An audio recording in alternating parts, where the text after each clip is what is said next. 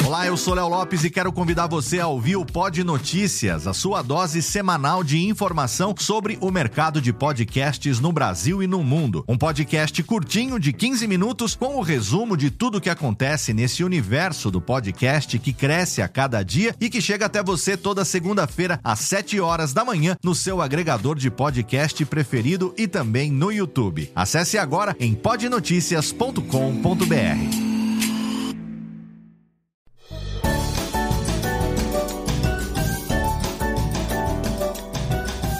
Está no ar o Radiofobia. Desde 2009, trazendo para o podcast o melhor clima do rádio ao vivo.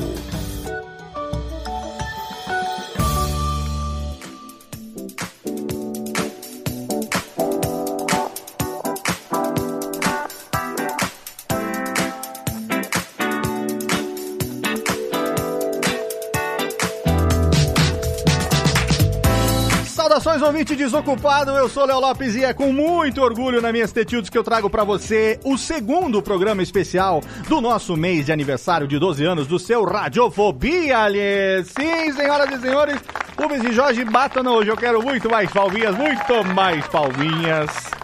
Porque nós temos aqui hoje um programa especial. Agora chega também, né? Alan? Já, já, já, já garantiram o salário de hoje. Tá bom já de palminha. A gente vai ter aqui hoje um programa, olha, só fera. Pra começar, temos um programa hoje com radialistas. O programa podia chamar Radialistas, graças a Deus, mas não, não é o nome que você tá vendo aí na sua vitrine, porque a gente tem hoje aqui um time de peso para bater um papo a respeito dessa mídia querida que nós estamos emulando aqui nesse podcast já há 12 anos, que é o rádio. Exatamente, mídias vão, mídias voltam e o rádio continua aí passando por seus altos e baixos. Estamos aí num momento que o rádio está precisando se renovar mais do que nunca, se adaptando aos meios digitais e a gente tem pessoas aqui hoje que vivem o rádio no seu dia a dia nos mais diferentes aspectos. Todos somos radialistas, menos o pai das gêmeas, Thiago Fujiwara. Olá, queridão. Pois é, Léo. Não sei se me faltou oportunidade, se me faltou talento, mas como ouvinte eu continuo, cara, desde adolescente, cara. Exatamente. É por isso que você tá aqui no programa de hoje, porque a gente é muito amigo e eu sei que você é um cara que nas suas idas e vindas consome rádio todos os dias ao longo dos seus quase 50 anos. Quantos anos você tem já? Ó, fa faço 39 esse ano, Puta ó, desde os novíssimo. 13 anos. Vai cara. fazer 40 Desde- anos, olha aí, tá vendo só? Não, fazer 39, bicho.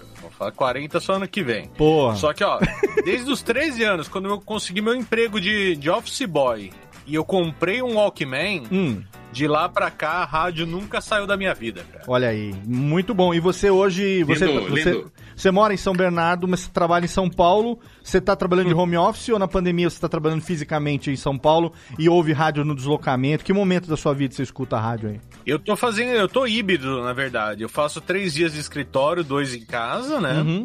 Eu ouço rádio no caminho e eu ouço rádio também, assim, pra passear com a cachorra, né? Então, Aham. quando eu vou dar uma volta com a Lola de Ah, noite, legal, legal, legal. geralmente eu, eu não pago Premiere, não pago essas coisas assim. Então, jogo de futebol pra mim é no rádio ainda. Olha aí, né? Que jogo- excelente. Então, pra mim é legal porque assim, eu coloco o fone de ouvido, vou ó, dar uma volta com a cachorra, aí eu já planejo 45 minutos de volta com ela. Uhum. Enquanto isso, eu ouço rádio, né? Então, pra mim, assim, diariamente o rádio ainda tá na minha vida, cara. Muito bom, Japinha. Excelente. Você traz aqui hoje essa visão do ouvinte. O que, que você está sentindo no rádio? Vai ser muito importante a sua participação no programa de hoje, porque a partir de agora entra em campo, como eu diria. Criança, ela confere por até que nascente não verá no mundo pai amado que é esse Brasil, zil, zil, zil, como você gosta aí, lembrando os bons tempos de João Canabrava. Entra em campo agora o time do rádio e não poderíamos deixar de ter a presença aqui neste episódio do sócio integrante fundador do Radiofobia, aquele que sempre que falamos de rádio and music está presente aqui, diretamente da sua Orfeu Digital, o menino Marcos Lauro. Olá, queridão. Ah, sensacional, Léo. Como você bem sabe, é um prazer em Nina Hagen. Ela está de volta. Ela só aparece aqui quando você tá aqui, viu, Marcão? Ninguém mais usa essa expressão aqui, só você. É. Só eu, e hoje acompanhado dos Britos aqui. Olha, bela, bela fotográfica. Quem tá vendo pelo YouTube tá vendo aí o setup, você com o céu de Tatuapé atrás de você.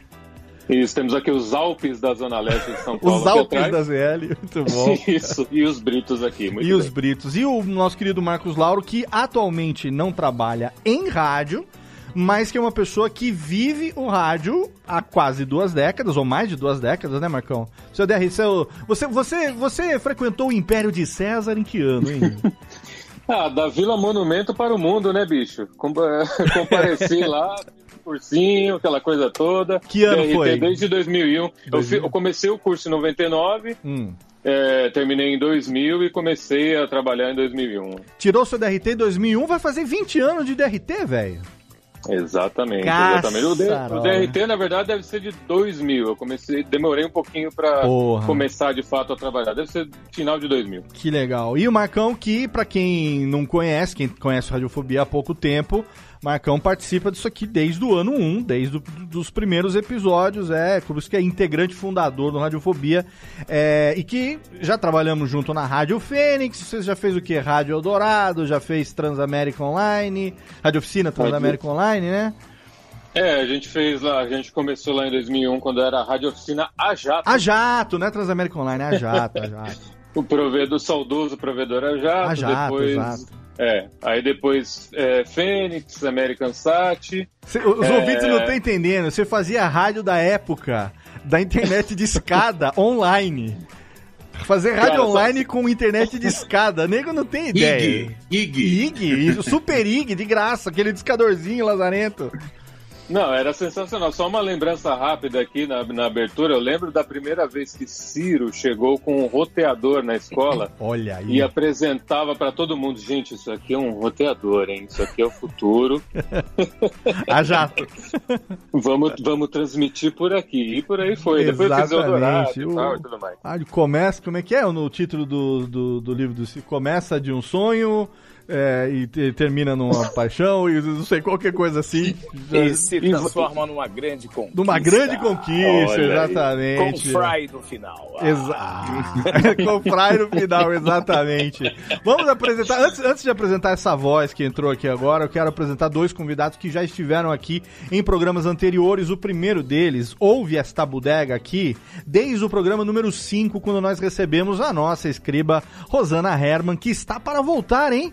Teremos agora no nosso, nosso novo ano, teremos uma série de programas chamado é, Radiofobia Replay, onde a gente vai trazer convidados que já estiveram aqui em programas anteriores e fazer aí um replay. E esse cara esteve aqui no programa número 37 há um pouquinho mais de 10 anos, em setembro de 2010, e ele Olha participou só. do primeiro especial que nós fizemos de apaixonados pelo rádio parte 1, depois o parte 2 a gente fez com Flávio Siqueira, aí veio uma série de programas, mas ele foi pioneiro naquele programa, com também Marcos Lauro aqui com a gente, e Daniela Monteiro, Malfátio participou também, e ele tá aqui porque ele tá sempre inovando, produzindo, estudando diretamente de Brasólia, meu querido amigo Gabriel Passaju, de novo, 10 anos depois, caralho! Léo Lopes, que prazer estar tá aqui, é, ao lado desses feras, né? Aliás, eu queria começar aqui registrando aqui uma homenagem hum. a essa pessoa, esse militante do podcast. Lá atrás, há 15 anos, teve um cara que acreditou e ele tinha toda a razão. Hoje, o podcast, como sabemos, é uma mídia extremamente poderosa nos meios de comunicação. Uhum para os profissionais né, da comunicação e mais para as empresas hoje. É uma arma poderosíssima para afiliar clientes e tudo mais. E você, meu caro Leo Lopes, que foi isso? o cara que praticamente começou essa tendência no Brasil, antecipando isso há anos luz. Então, queria aqui já começar, depois de 10 anos, né, que não que nos víamos, Eu tô achando né? que você vai elogiar o Marcos Lauro, você vem com a 10. Querida homenagem, e claro, e aproveitar aí também, fazer uma homenagem ao Marcos Lauro, como falei aqui antes de começar o programa, uhum. que quando a internet era mato, Sim. Não existia nenhuma referência praticamente sobre rádio aqui no Brasil. Uhum. E existia um, blog que, aliás, existe até hoje, que se chama, que se chama radiobaseurgente.blogspot.com, oh. em que o Marcos Laura era um, um, integrante muito ativo e levava muita informação. Era, um, era um, um blog, é um blog referência para os radialistas. Muitas pessoas aprenderam né, a gostar de rádio, ouvir rádio, inclusive eu com esse site e o Marcos Lauro estava lá, aprendi muito com o Marcos Lauro, então prazer estar tá aqui com o Marcos Lauro, é, conhecendo ele praticamente, eu, acho que eu conheci hoje pessoalmente ele aqui através da internet, né? É, porque quando a gente, tá aqui, quando a gente gravou há 10 anos era só voz, né? Não tinha imagem. É, é verdade, é verdade, né? E é claro que Jo... Aliás, naquele site tinha um garotinho de 17 anos que interagiu comigo e hoje é um dos grandes locutores do Brasil, Rede Mix de rádio, e a sua voz está nas principais emissoras do Brasil. Tá aí, ó, Jorge Ribeiro. É, então, assim, nos encontramos também depois de tanto tempo. E David, David Gill, que é também um cara que dispensa apresentação, um dos grandes da, da web rádio, que tem esse, essa essa visão super profissional, né? É uma, olha, a web rádio com, com console com IP, nem rádio tradicional, pouquíssimas rádios têm. Ele tem. Então você vê a ideia da seriedade, o cara que realmente investe no web Sim. rádio. Então, assim, eu tô do lado de feras, né? Assim, eu, fiz uma homenagem para todas as pessoas. O Thiago eu conheci hoje, muito legal também. Então, assim, queria começar isso prestando uma homenagem a várias pessoas Obrigado, é, que, que, que, estão do meu convívio e pessoas que eu admiro muito. Obrigado, Gabriel. Pô, que delícia ter você aqui de volta depois de tanto tempo e continuando acompanhando o seu trabalho, acompanhando tudo que você faz. Recentemente, lógico, por conta da pandemia, viajando bem menos do que antes, né? Mas você é um cara que, nossa, teve um ano aí que você fez uma uma, uma viagem para os Estados Unidos, foi para um monte de cidade, conhecer um monte de rádio tradicional e aí acompanhar os seus vídeos com os locutores da velha guarda, trazendo essas referências. Cara, quem eu vou deixar depois o link, é claro, das redes sociais de todos vocês lá no, no, no nosso post para quem quiser acompanhar lá o Passaju no Facebook, que é muito legal. Inclusive hoje tem uma história para contar, daqui a pouco a gente vai falar sobre isso, porque na data de gravação desse episódio aqui, é, aconteceu mais um feito pioneiro, digamos, aqui no, no meio rádio brasileiro, que o Passaju participou, que foi a primeira transmissão simultânea Clubhouse rádio, exato, foi? Exato, Olha, eu acho que, sinceramente, eu acho que foi um momento histórico. Porque no Brasil e talvez no mundo, muito provavelmente no mundo, ainda não é, tinha acontecido esse evento, até porque o Clubhouse temos aí, acho que praticamente duas semanas né, Sim, né, de inauguração do Clubhouse, uhum. e nós, assim, de uma maneira assim, é, é, é, pioneira e inovadora, já é, fizemos essa simbiose entre o Clubhouse e o rádio. A rádio é a Nova FM de São Luís, a capital do Maranhão, uhum. com mil, um milhão e duzentos habitantes. Então eu vou saudar aqui, inclusive, a, a, quem teve essa iniciativa, que foi o Nilo Gomes, que é o diretor artístico de lá, uhum. e até a própria coragem da Nova FM, que abriu uma hora e meia da sua programação. Nós estivemos sem música, sem comerciais, nós estivemos simplesmente colocando o Clubhouse na, no ar na rádio. Que legal. E, e assim, acho que foi um, um uma, uma situação esplêndida. Uhum. E, e, tem mais um outro recorde também, porque o Clubhouse, se eu não me engano, cabem se não me engano, 5 mil pessoas em cada sala. Caraca. Nós expandimos isso, graças à antena da Nova FM, para 1 milhão e 200 mil pessoas. Então, Nossa. eu acho que esse recorde vai ser difícil de quebrar é, e vai demorar para ser quebrado. Então, realmente, eu, eu, acredito que hoje foi um dia histórico e muito inovador, e, e graças ao rádio brasileiro. Com certeza, que fantástico, excelente. Olha só, não terminamos ainda as apresentações, porque a gente tem aqui também mais um cara que participou de um outro programa muito importante na história do Radiofobia, no Radiofobia número 138, que foi ao ar em maio de 2014. E é claro que a gente falou sobre rádios na ocasião web rádios e podcasts, e é impossível falar de web rádio no Brasil sem ter a presença de David Gil, meu amigo Detone, da nossa querida Best Radio Brasil. Fala, Léo! Boa noite a todo mundo aí. Detone, Obrigado. que saudade, velho. Obrigado pelo convite. Bom, se juntar todo mundo que está na sala aqui, dá mais de 100 anos de rádio, eu ah, acho. Ah, né? deve dar, com certeza. Meu Deus. Se juntar todo mundo aqui, vai eu, dar. Esse ano, eu, esse ano, tô fazendo 30 anos de rádio. As barbas, as barbas brancas não deixam mentir. Né? Pega o Passaju aí, que é um cara que também acreditou muito no, no, projeto da Best, isso daí, antes mesmo da Best existir, quando a gente começou com toda essa história de rádio web. Uhum. O Jorge tem uma coisa engraçada. A gente se segue no Instagram, curte foto um do outro, tal, mas a gente nunca tinha se falado. Então é hoje está sendo a Olha primeira aí. vez. Muito prazer, inclusive. Que legal. é, um, é, um, profissional que eu admiro muito também. Radiofobia tem Mas... essa característica de juntar as pessoas que se conhecem há muito tempo só na voz, né? É muito legal. O Marcos Lauro já ouvia também lá da época de Rádio Fênix, que também era rádio web, né? Uma rádio. Você não, é... Bem, bem Você não é viúva do Kizumba, não, né, Detone? Não, não, não, não, não. não.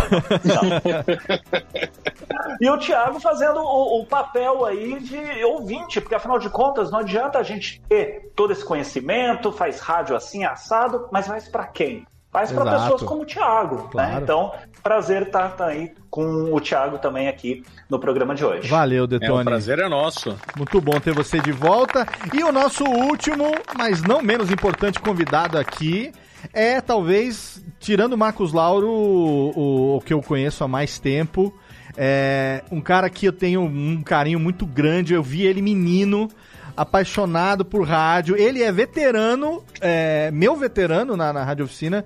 Eu acho que ele se formou dois ou três anos antes de mim. Então, quando eu, quando eu comecei lá na Rádio Oficina, já tinha, já era conhecido. Você chegou a dar aula lá, não foi, Jojão?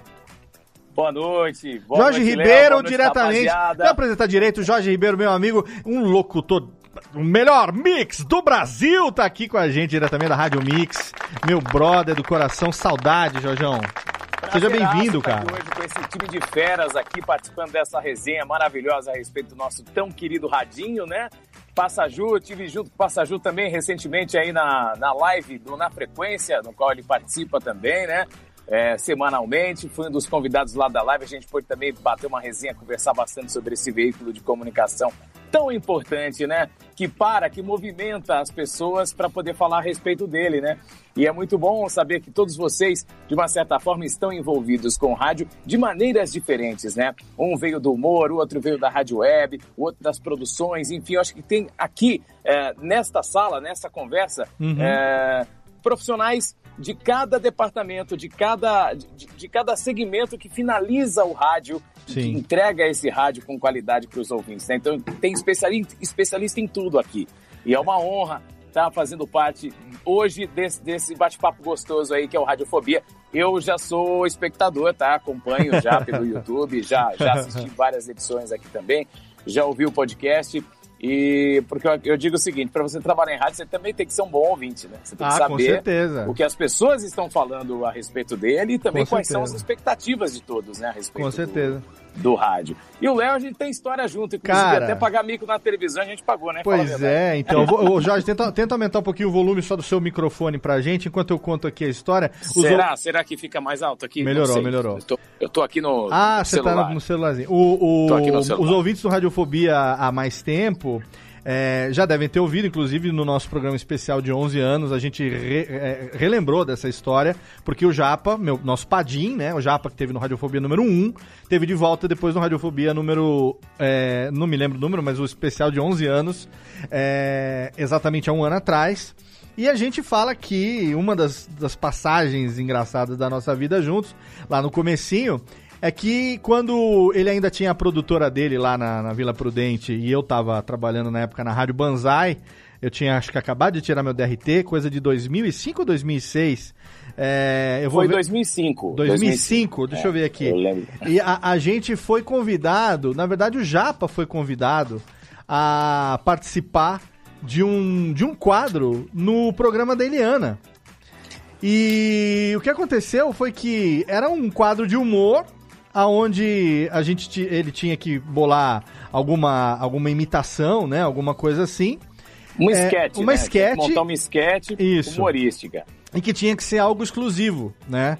E aí ele falou, pô, eu vou fazer o quê e tal, não sei o que tem, conversa vai, conversa vem. Acabamos bolando uma ideia e chamamos Jorge, eu, Japa e Jorge Ribeiro fomos o, o, trio do Japa. Foi a primeira e única apresentação do trio do Japa. Eu lembro que a gente passou um sábado de madrugada na casa do Jorge, montando o áudio, mixando. O, o, o, o Jorgão, lembro dessa cena até hoje, o Jorge mixava no Sound Ford, velho. É verdade. Mixava é verdade. no SoundForge de primeira, era um tal de Ctrl M, Ctrl era um Z. maluco, né, Maluco ali. A gente escolheu uma trilha. É uma coisa de Neandertal, acho... né? Fala a verdade. Depois eu aprendi que o SoundForge não era tudo, enfim, mas eu não precisa nem lembrar disso. Olha aqui, cara, cara, olha o que eu acabei de achar, Técnica. Abaixa aqui o volume da trilha. Olha o que eu acabei de achar, Jorjão. Eu joguei na busca sem querer e achei. No... Tá, tá na internet isso aí? Interrompemos nossa programação. A partir de agora, viajaremos pelo mundo e conheceremos diversos programas de televisão em vários países. Primeiro, vamos para a Rússia. Aí aqui o Jorge fez o Fausto Silva em russo. Olosco, era Olosco! era. Brinkadeirovski, esta Ferevski. Aí a gente, a, o quadro era o quê? Era o trio do Japa, assim, a gente tinha aqui, ó, a, a edição, o edit desse trechinho, tem 2 minutos e 55. Então o que, que a gente bolou? É, um texto mostrando que a televisão é igual no mundo inteiro. Então, a, a, aí tinha na Rússia o Fausto Silva, na Alemanha o Clodovil, no Japão. A própria Eliana, a própria Eliana, se não me engano, era Eliana japonesa também ou não? O Japa fez, que ele falou dos dedinhos e tudo mais, fez a brincadeira com ela, né?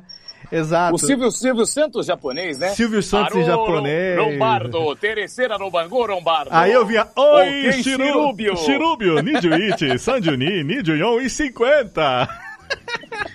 Cara, eu tenho, acabei de achar sem querer esse áudio aqui. Eu tenho essa fita VHS em algum lugar. E a gente foi a primeira, primeira e única vez que a gente fez essa loucura no palco da Record Exato. na época. E aí, a, a gente, pô, falou, a gente bolou um negócio, tava lá no, no, no, no jurados, é, Shaolin, né? Uma galera de peso ali julgando a gente e tal. Daqui a pouco chega o, o grupo concorrente. Quem é que o grupo concorrente traz para concorrer com a gente? Fernando Ângelo. Aí ele falou, pô, sacanagem. Aí ele entrou imitando TT Espínola, Luiz Armstrong fazendo aquilo que ele tá acostumado a fazer. Inclusive, quando a gente gravou com ele aqui, a gente lembrou. Eu falei, cara, você nunca vai esquecer, porque você é meu ídolo desde que eu era moleque. E a primeira vez que eu te encontrei foi disputando um concurso de imitação com você. No... Ele falou, cara, não lembrava. Eu falei, lógico que não lembrava e disso. E a né? gente, o que, que aconteceu? Perdemos. Tomamos uma nava desse Tomamos tamanho do Fernando Ângelo. Mas foi, mas foi, foi, foi, foi, assim, eles foram generosos com a gente porque foi muito no improviso, né? Foi muito e... improviso, é lógico. Eu, ah. eu, era locutor de rádio, eu jamais tinha imitado, eu imitava brincando pros amigos, para as pessoas mais próximas e tudo mais, mas nunca tinha pensado em fazer isso na TV. Né? É. O Brasil inteiro tá, tá lá assistindo e tudo mais, e ao vivo, o negócio rolando ao vivo.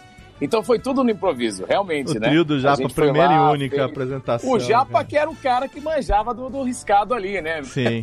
a gente estava lá para dar escada para ele. Exato. Mas foi bem interessante, foi bem legal. Inclusive, podemos até, inclusive, nesse, nesse momento em que as coisas hoje em dia. Uh, hoje você não, precisa, você não pode ser mais locutor, né? É. Você precisa ser comunicador. Quem Sim. sabe a gente não volta com o trio do Japo. Então, Olha aí, faz, é uma boa. Faz um programa lá na rádio, de repente vai pra televisão, vai fazer um barzinho, stand-up. Olha aí. Um, pod, um podcast, um clubhouse, quem sabe? Um clubhouse do trio do Japa, com o Silvio Santos falando em japonês, inclusive. Exatamente. Vai, vai, Clodovil, Clodovil alemão? Clodovil, Como é que é o Clodovil alemão? Clodovil Claro, eu, não lembro, eu lembro que a Record cortou parte do texto, porque... Cadê? Tem o texto aqui também, Técnica? Pera aí. Tem o texto. Pera aí, tem o... pesado o texto? Pera aí, trio do já... Aqui o roteiro. Tá aqui o roteiro também. Cara, eu guardo tudo. Eu sou velho, eu sou velho acumulador. Aqui, ó. Aí, como é que é? é... Ah, teve, ó, Faustão Russo. Aí Boa, teve mudança Faustão de canal. Russo. Aí teve João Kleber inglês. Apresentando. Stop, stop, stop, apresentando o teste de fidelidade. Ah, não, isso aqui é o, é o roteiro. Ah, não, tem o texto. Tem o texto aqui, gente. Ó, a música dos dedinhos em japonês. Música do Raul Gil em japonês também. Texto pro João, pro João Kleber. Olha aqui, ó. Today, the fidelity test. You not believe in your eyes. It's unbelievable. Aí tinha o bordão pro Faustão pra você aqui, ó. Bailou, Valeuska, Olosco!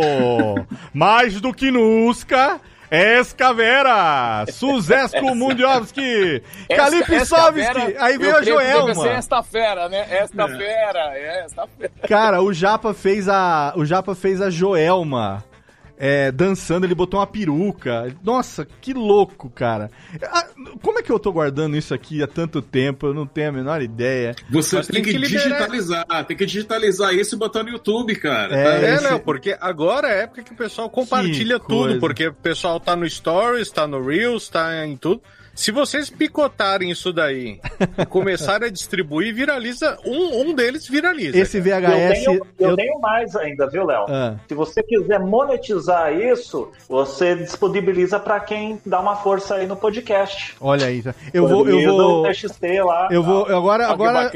Vai ser uma história meio parecida com aquela, com aquela, aquela gravação do Batman lá, né? Que, que aqueles dois caras fizeram em 1980. A Feira da Fruta. Né? Feira, Feira da, da fruta. fruta. exatamente. O negócio ficou lá esquecido, o VHS Genial. parece que um, um filho de um deles achou é. e colocou na internet e o negócio virou né, viral. Eu tenho esse VHS aqui guardado numa caixa em algum lugar. Eu ainda tenho um videocassete funcionando em algum canto aqui eu vou qualquer hora com calma tentar resgatar, porque eu tenho isso gravado. A qualidade deve estar péssima. Mas enfim, Jorge Ribeiro está aqui hoje pela primeira vez. É uma honra. E, gente, já estamos conversando aqui mesmo. Papo solto. Eu queria aproveitar para puxar o seguinte: a, a primeira pergunta aqui para discussão da mesa e puxando para o David. Ô, Detone, quando a gente conversava. Hum. É, lá no, no, no comecinho, é, Marcos Lauro e eu nos conhecemos na época da Rádio Fênix, que era uma rádio web, que é, aqui no Brasil tinha um estúdio é, extremamente bem produzida, né? O coordenador uhum. artístico era o Ricardo San, nosso querido Ricardo San, tantos anos de Transamérica, hoje está lá na Play FM. É, quem não conhece o Ricardo San, ele era primo do. Ele é. Era, não, ainda são primos. É, ele é primo do, do Nilson New, nosso querido Nilson New, que também trabalhou na rede American Sat e tudo mais. Tinha esse estúdio lá na Vila Prudente, onde por acaso também funcionava numa outra sala o escritório da Comunicare, que era o escritório do Japa, né? Era a empresa de marketing do Japa. Ele tinha saído do Pânico, estava trabalhando ali. Ah, não, ele ainda estava no Pânico nessa época, na verdade. Estava ali com o escritório dele. Mas a Fênix era muito bem produzida, era uma rádio web que, cara, quem que passou pela Rádio Fênix? Ana Martins, Diego Baroni, Juliana Guastella, né? Tanta gente que acabou fazendo também o seu nome no rádio e outros tantos que eu não vou me lembrar agora aqui do, do nome de cada um deles. Ah, a Fabi Ribeiro, pô. Fabi Ribeiro da Jovem Pan, a gente, quando a gente conversou com ela aqui, ela teve aqui, teve o Radiofobia só dela também. A Fabi, Ride, Fabi Ribeiro, ela estagiou na Fênix nas minhas madrugadas. Quando eu fazia, na, na verdade não foi na Fênix, ela estagiou na Banzai. Ela faz, a, a Fabi Ribeiro fez a primeira rádio que a, que a Fabi Ribeiro fez em São Paulo foi Madrugada da Banzai, dividindo comigo ali. E o Nilson falou: Ô, fica de olho que essa menina é boa, hein? É logo eu, cara. Outros grandes profissionais do rádio passaram por lá também, que eu me recordo foi a Rosângela Nunes, que Sim. recentemente estava ah, na Mix do Rio e hoje trabalha na, na Alemanha, né? Na verdade, ela mora na Alemanha, faz algumas coisas também pela internet, tem uma rádio web também. E o Gerson Neto, que é meu colega de trabalho na Mix também. Puta, Gessinho, foi, Gerson, foi Gerson. comunicador da Fênix também nessa fase boa aí. Gessinho, a gente tem vinheta, uma das primeiras vinhetas feitas pelo pelo aqui pro Radiofobia, é, foi o Gersinho que fez. Olá, tá uma vendo? das primeiras história. vinhetas, cara, foi o Gerson que fez. Gerson Abraço querido. Gerson. Então, a, naquela época, a gente tinha uma. A Rádio Web chegou é, nós estamos falando aqui para posicionar o ouvinte 2004, 2005, 2006, né? Uhum. Mais ou menos nessa época. É, a gente viu naquela época o, o crescimento, o boom, o, o Cacófato é excelente, o boom da rádio web, né? Cresceu ali, todo mundo queria fazer rádio web, nem todo mundo fazia de forma profissional como era na, na, na Fênix, na Banzai e outras rádios que acabaram fazendo.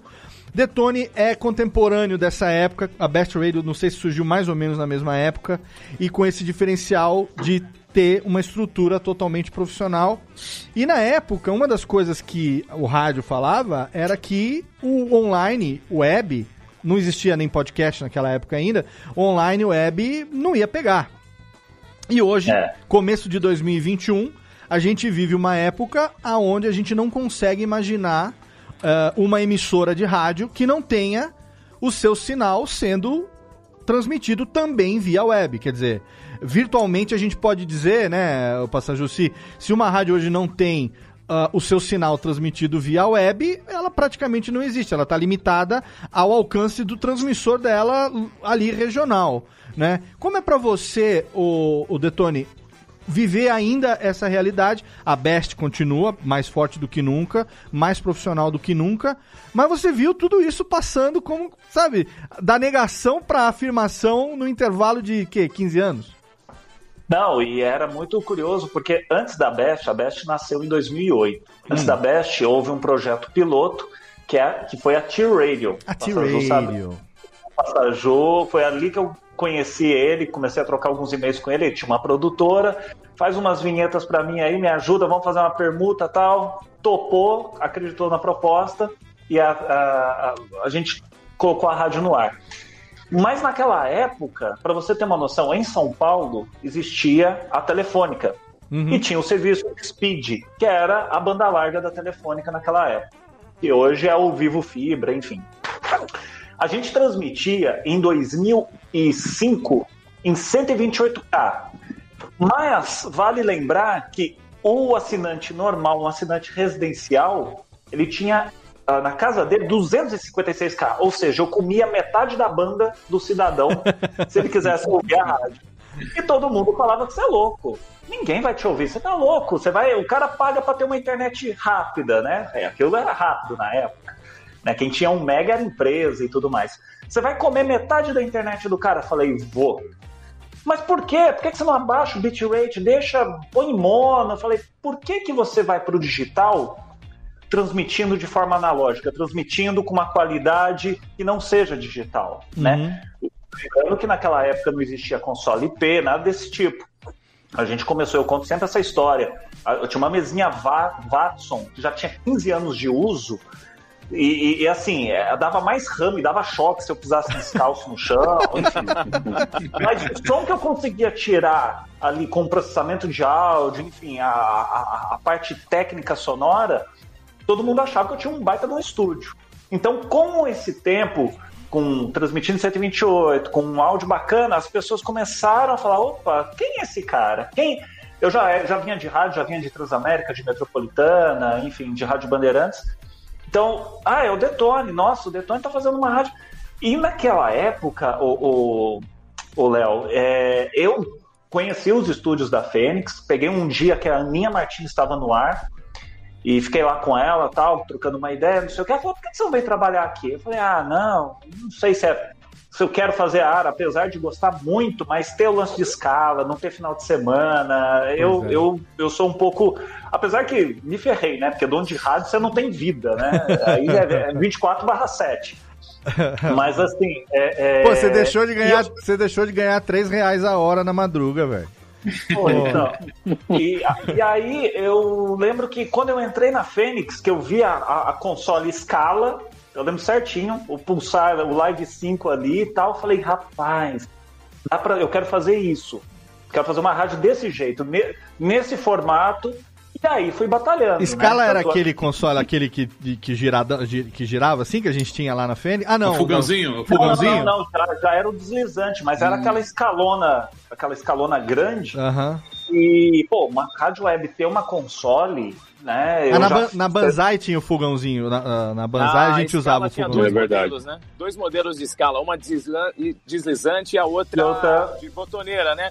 Que é a SMX 200 ou 2000, algo parecido. SMX alguma coisa. Essa Exato. mesa foi tirada, foi tirada de linha recentemente. Muitas rádios ainda usam até hoje, mesmo. E a escala, e vou, e vou falar como, como técnico de rádio, a Scala é uma baita empresa nacional. Muita gente às vezes vê o site as fotos da Best no site, nas redes sociais, fala, porra, meu, quero ter uma Wheatstone lá, 12 canais, tudo por IP. Então, gente, tem produtos nacionais bons também, né? Tem outros que não são tão bons, mas a Scala é uma das poucas empresas nacionais que a, a console aguenta porrada. O, o, acho que o Jorge sabe bem disso, o pessoal, o, o Passaju, que fez ar também. Então, assim, uhum. é, é, quando eu vi aquilo, eu falei, é isso que eu quero. E aí, era muito curioso. Deixa eu só explicar pro uma... ouvinte aqui, no jargão radialista, gente, fazer ar quer dizer que é. o cara trabalhou no, ali na, no horário, horário, entendeu? Fez horário, Fez horário. entendeu? Entra é. no, no, ar é. todo dia. É o que o Jorge faz rádio, todo né? dia lá na Mix FM, né? De segunda a sexta. De segunda a é, Que horas? Vende o peixe aí, ô. De segunda a sexta, que horas?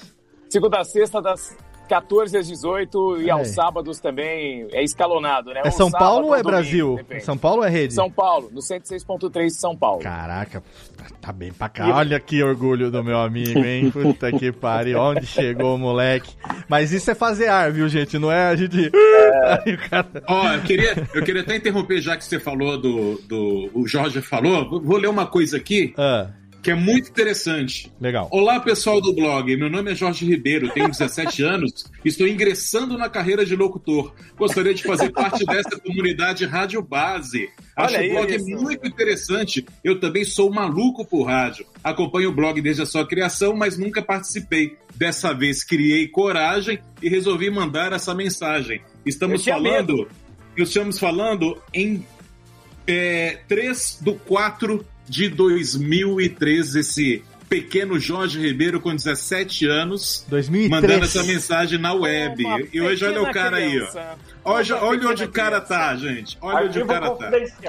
É, bicho, essa vera, olha aí. tá boa, mas é legal lembrar disso. Eu, eu, ficava na internet até altas horas. Eu, até hoje eu sou notívago, eu durmo tarde. Enfim, duas, três horas da manhã para mim é cedo ainda, né?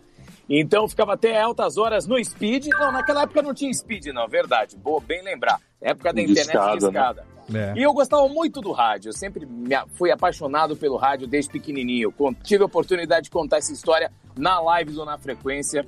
É, já tô fazendo uma propaganda, inclusive, dessa live. Quem quiser, entra no YouTube, tá lá e eu contei um pouco da minha história pro, pro Passaju por lá. Só que assim, realmente, naquela época, faltavam-se referências para as pessoas a respeito do rádio, principalmente para os apaixonados, né, para os amantes do rádio. E eu encontrei esse blog. A primeira coisa que eu fiz foi entrar no Google e digitar a história do rádio, áudios históricos do rádio. Eu sempre fui uma pessoa, desde, até quando eu era criança e adolescente, sempre gostei de música antiga, né? De música dos anos 80. Uhum. Talvez por referência do meu pai, da minha mãe. Então eu ficava pensando, como que essas músicas foram sucesso? né? Se hoje elas são sucesso, quem colocou no ar? Como é que foi que aconteceu? Então eu ficava buscando referências na internet e achei nesse blog, onde o Marcos Lauro participava, onde o Passaju participava, enfim, tantos outros que, que entravam lá. Isso foi antes, inclusive, do Tudo Rádio existir, né? Não tinha mais nenhum Sim. site de referência. Era o, o, o Rádio Sim. Base, que na verdade era Radio Gaga, né? E depois se transformou em Rádio Base. E eu era espectador. Olha a camiseta eu... aqui, ó. Olha a camiseta que eu tô usando. Aí, tá vendo? Exatamente. Então eu lembrei por causa da sua camiseta. Não por acaso. Eu era, eu era espectador, então eu, eu, eu, conheci o blog bem antes dessa postagem aí. Mais de três anos antes, só vendo, só analisando, só acompanhando as, as conversas, os comentários. Nunca comentei nada lá porque se eu falasse alguma coisa, eu tinha medo de falar uma besteira, né? Pô, o cara é criança, adolescente e tudo mais. Os caras vão me trollar aqui e tudo mais. Então eu resolvi. Teve um assunto aí pertinente, eu acho que até o Passaju foi ele que postou, se eu não me engano, né? Nesse, nesse, nesse post especificamente. E eu fui lá e deixei lá o, o meu comentário, e o pessoal do blog respondeu, e me que recebeu legal. super bem. E era legal porque ele tinha, um, tinha um áudios históricos do rádio nesse blog, né? Que as pessoas poderiam, podiam baixar. Esses dias, inclusive, eu mandei até um para Mônica Venerabile.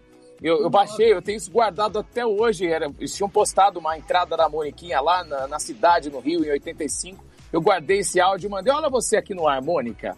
Ela ficou toda feliz, toda que contente, legal. né?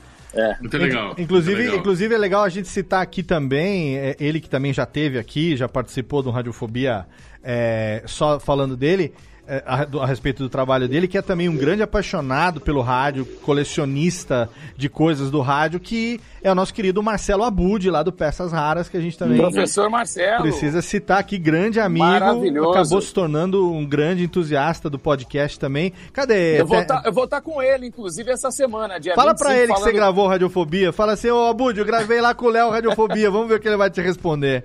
Dia 25 eu vou dar um, fazer um papo bacana com o pessoal, com os alunos dele na FAP. Lá, então, eu já fui dar aula de podcast, pra, palestra de podcast lá na FAP pros, pros alunos dele, também a convite dele. Então, cadê o Técnica? Manda um beijão aí pro nosso querido Marcelo Abud, que poderia muito bem, tá? Manda, manda o da Lili, porra. Ah, bom, pô. Ele poderia estar aqui também. O Abud é importante demais, né? Porque o Rádio Base, ele, ele surgiu em 98. Inclusive, quando... só um, um, um, aspas aqui, Marcos Lauro.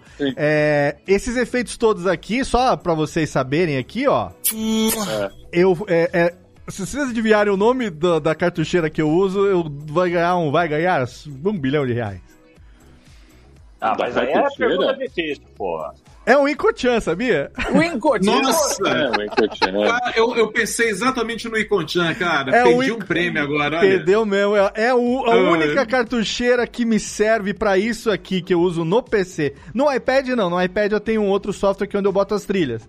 Mas a cartucheira que eu uso há 12 anos, que é aquela grátis, que inclusive não Cara. se acha mais, mas eu tenho aquela versão grátis. Digicart, não é isso? Digicart. É, Wincart. É. Wincart. Wincart. Então, só, só, só pra lembrar que você falou de produto, falou de, da mesa brasileira e tudo mais, é. eu lembrei que até hoje a minha cartucheira aqui, eu vou deixar um print depois aqui, é o Incochan, que eu uso aqui até hoje, que é um Legal. fabricante, de, é um desenvolvedor de software nacional também, né? Mas, Marcão... É, por falar nisso, ainda existe o Incochan? Assim, é, não sei. Curiosidade, nunca mais ouvi falar. Existe? existe? Existe. Ah, legal, legal. Eu, é... Recentemente eu prestei trabalho para uma rádio do interior de Minas. É verdade, eles utilizavam o Incochan até hoje.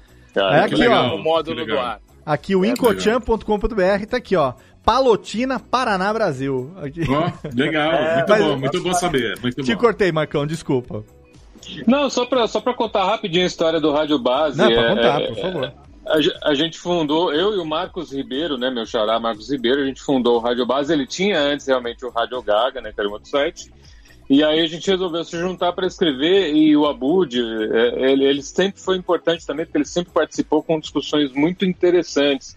Porque a gente tinha lá uma postura muito crítica. A gente acha que para um meio crescer, é, precisa ter uma crítica, né? Precisa ter um, um, pensamento por trás, não só elogiar, não só falar bem do trabalho, mas precisa também ter uma crítica.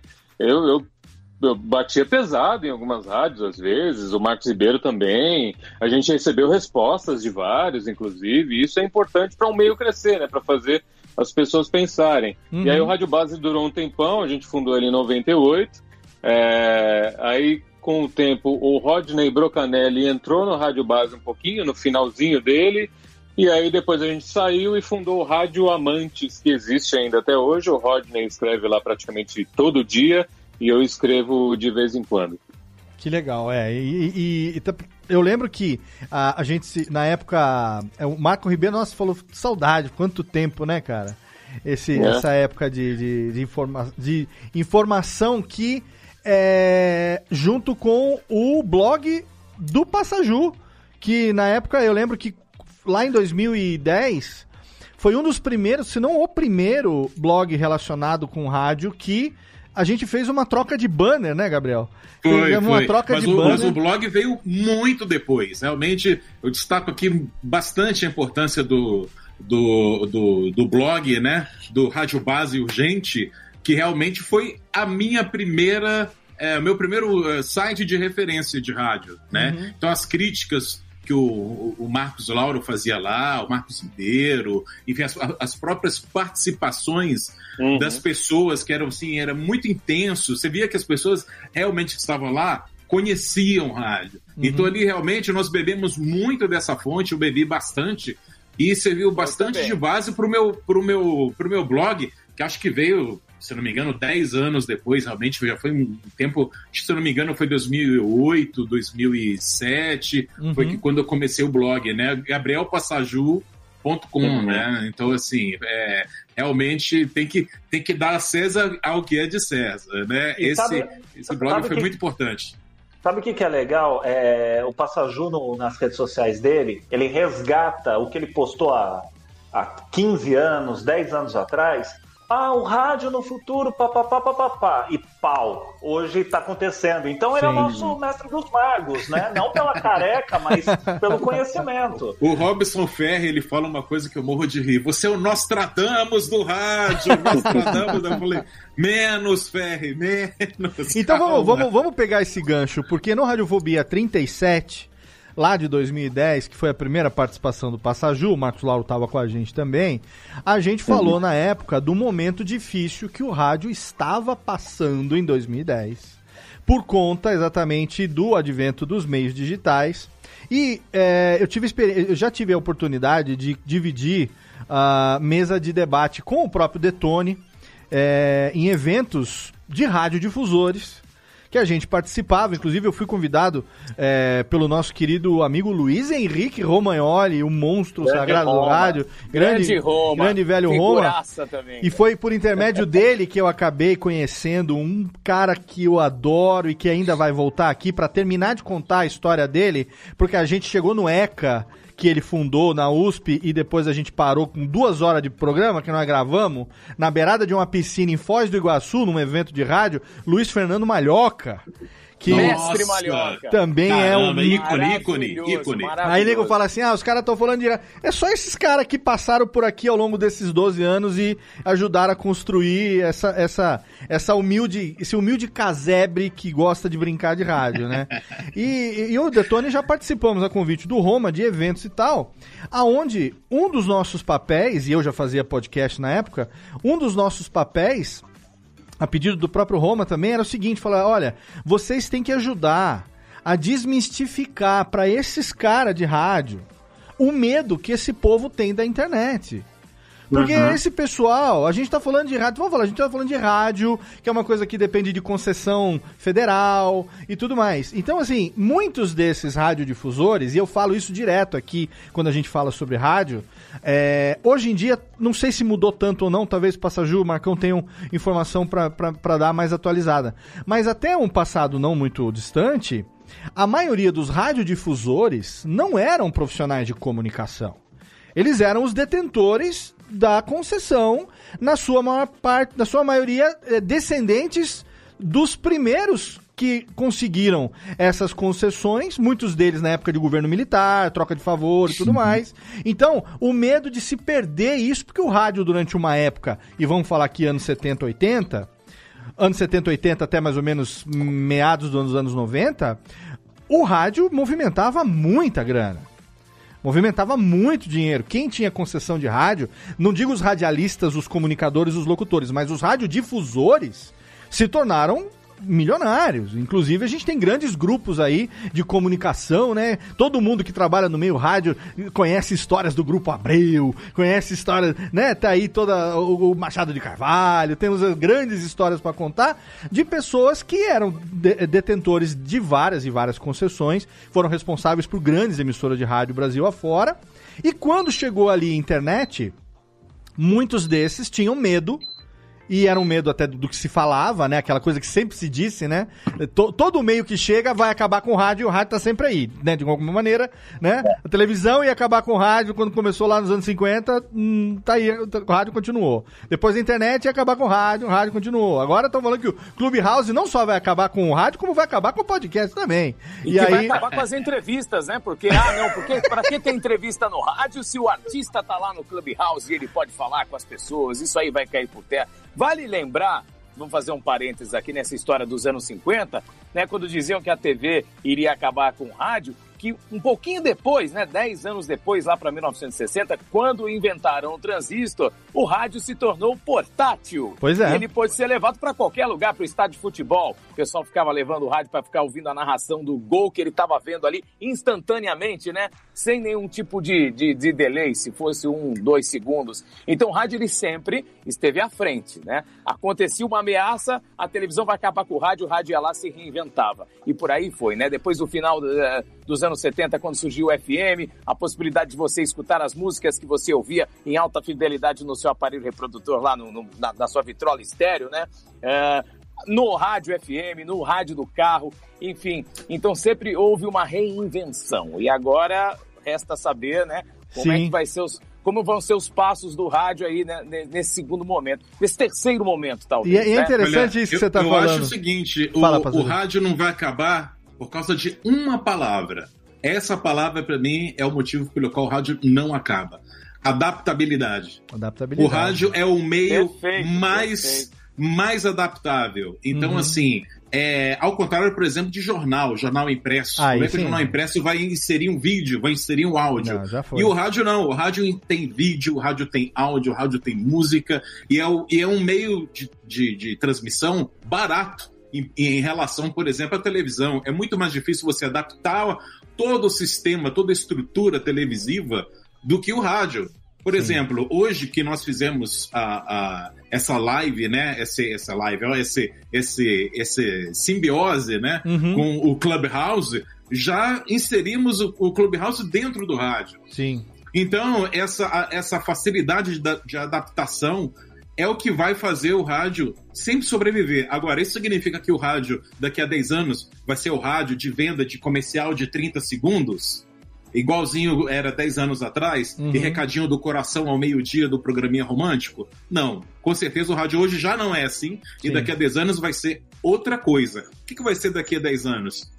É a pergunta Mas, ó, de um milhão de dólares. Mas já estamos, já estamos rádio, né? caminhando para lá. Já estamos caminhando para lá com certeza. Na verdade, a, a, plataforma permanece a mesma, né? Tanto no broadcasting, tanto na, enfim, as antenas, transmissoras, o AM está se tornando FM em grandes cidades do Brasil já está rolando já o papo da migração. São Paulo está tá aguardando ainda, mas grandes emissoras já migraram já para o FM. Tenho tido contato com profissionais, inclusive com radiodifusores do Brasil inteiro, de ex-AMs que estão passando para o FM e já estão mudando a forma de se fazer FM em cada região, né? Trazendo aquele rádio comunicado, aquele rádio falado do AM para a frequência modulada, né? E eu acho que é o seguinte, a plataforma é a mesma, surfando exatamente a onda da internet, muitas rádios do Brasil inteiro podem ser ouvidas com muita qualidade. É, é, lá na Mix a gente tem esse exemplo, né? Muitos ouvintes é, participam via WhatsApp em cidades. Nós temos uma rede, são 30 emissoras afiliadas, mas cidades, por exemplo, como Campo Grande, que nunca teve mix, não tem mix, mas as pessoas ouvem em Campo Grande, mandam mensagem, tentam uhum. participar da, das promoções e tudo mais. Então, isso que é bacana, né? A internet, ela tá, ela tá, a gente tá surfando na, na, na entrega, a entrega que a gente faz no FM pela internet e adaptando exatamente os formatos, né? Esse ponto é uma, uma, esse... Uma frase que eu vi muito legal, assim, para concluir esse negócio, uma frase que eu acho sensacional é o seguinte: se o dia a internet acabar, nós vamos saber através do rádio. Exatamente. Então acho que isso explica muita coisa. É, e, e o, o, Jorge falou um negócio que eu, eu fiz uma associação muito, muito assim, espontânea na minha cabeça, que foi o seguinte. É, pela, pelo o fato do rádio ter se tornado portátil, ele foi o primeiro dispositivo de mídia mobile, né? Então, a primeira mídia que você podia levar para cima e para baixo era o radinho de pilha, correto? Aí, com os anos 70 e 80, a gente teve o surgimento dessa coisinha aqui, inclusive eu tenho tatuada no braço, que é a... Nossa, eu comprei muito essa fita azul que da é Sony, a fita meu cassete. Deus do céu. É, tô citando só a primeira que tá ao alcance da mão aqui, mas eu tenho eu uma caixa... várias, várias. Eu tenho uma caixa de 3 kg de fita aqui, que eu mostrei no programa passado aqui, mas eu tenho aqui a, minha, a fita cassete aqui, dá pra, dá pra ver aqui, técnica, dá, né? Na minha tatuagem aqui. Bom, enfim, foda-se. A, a foto tá no Instagram. Mas o que eu quero dizer é o seguinte, nos anos 80 a gente viu a popularização dos Walkmans e achavam-se que a fita cassete ia também acabar com o rádio, né? Porque o cara passava a ter a fita. Só que aí, eu, lembrava, eu lembrei do negócio que foi o seguinte: qual era a principal fonte de música pra gente produzir as nossas fitas cassete? As pessoas gravavam do rádio. Era o rádio. rádio. A gente gravava do rádio. Tinha programas nas emissoras que eram os programas que a gente mandava, ou por carta, geralmente, fazia o pedido, ou ligava e fazia o pedido e tal. E tinha aqui aquela hora que agora é para gravar, que era quando? Que era quando o locutor ia tocar a música inteira e ele não carimbava, ele não vinhetava a música exatamente para a gente poder gravar. Então Existia a gente um programa no, no, aqui no interior de São Paulo, no Vale do Paraíba, não me recordo qual a rádio agora, né? Mas foi nos anos 80, 90 que o nome do programa era Aperte o REC. Aperte o, o locutor rec. sumiu.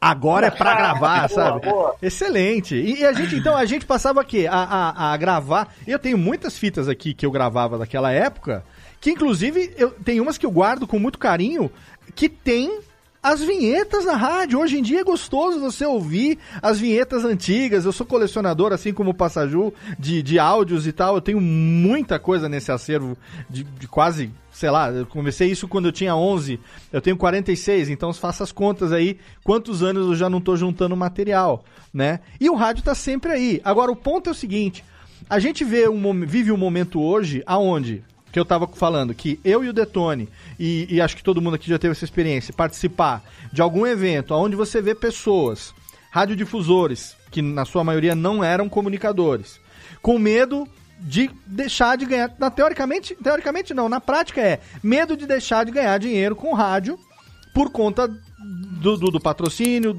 que é diretamente ligado com a entrega, que é diretamente ligado com a audiência, né? E hoje, ah, cuidado aí, Jorjão, que tá fazendo um. Parece que você tá, tá se coçando. Tá, Parece que tem um cachorrinho. O cachorrinho entrou. É, o, o microfone tá aqui, né? É, você tá com o microfone. Tá, começou a. Parece aquele Isso rádio não mostra. Parece aqueles, aqueles periquito que começa a se coçar na gaiola assim. Mas o que eu, eu tava falando é o seguinte: que hoje em dia uma rádio que não existe online, uma rádio que você não consegue sintonizar através do tunin, através do próprio player dela ou da rede que ela faz parte, ela tá fadada a só conseguir alcançar aquele público regional que é definido pelo alcance do transmissor. Então, eu quero levantar aqui uma pergunta. Vocês concordam que já tem alguns anos que rádio não é mais aquele meio aonde você transmite informação por onda hertziana e que você precisa de um sintonizador para poder é, é, ouvir aquilo ali, que rádio cada vez mais se consolida como o estilo de comunicação, o jeito de se fazer, a linguagem o formato, ou vocês acham que não a gente ainda tem realmente que levar em consideração a transmissão, a onda de rádio.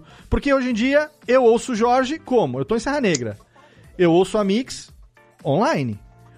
Eu ouço a Best através do, do, eu tenho o aplicativo do Tunin, é o que eu uso para tudo, para todas então, as rádios olha que, que legal, ouvir. você consome duas emissoras de rádio, uma convencional que também transmite para São Paulo através de uma frequência, sim, certo? Sim. E uma rádio que só transmite através da web, você, a cons você consome o meio rádio é, de uma forma só dois estilos de emissoras, né? Uma emissora comercial e uma emissora é, online, ou seja, está consumindo rádio pela internet. E muitas pessoas durante a, da, durante a pandemia aumentou bastante o consumo do rádio online, principalmente porque hoje não se tem mais aquele receiver na sala, sintonizador de rádios, acabou isso daí. Uhum. Se eu te falar não tem mais aparelho, não tem mais o um microsystem, né, na sala de casa. É, tem lá, tem lá um, um, receiver onde a pessoa entra na, na, no seu centro de entretenimento lá da Smart TV.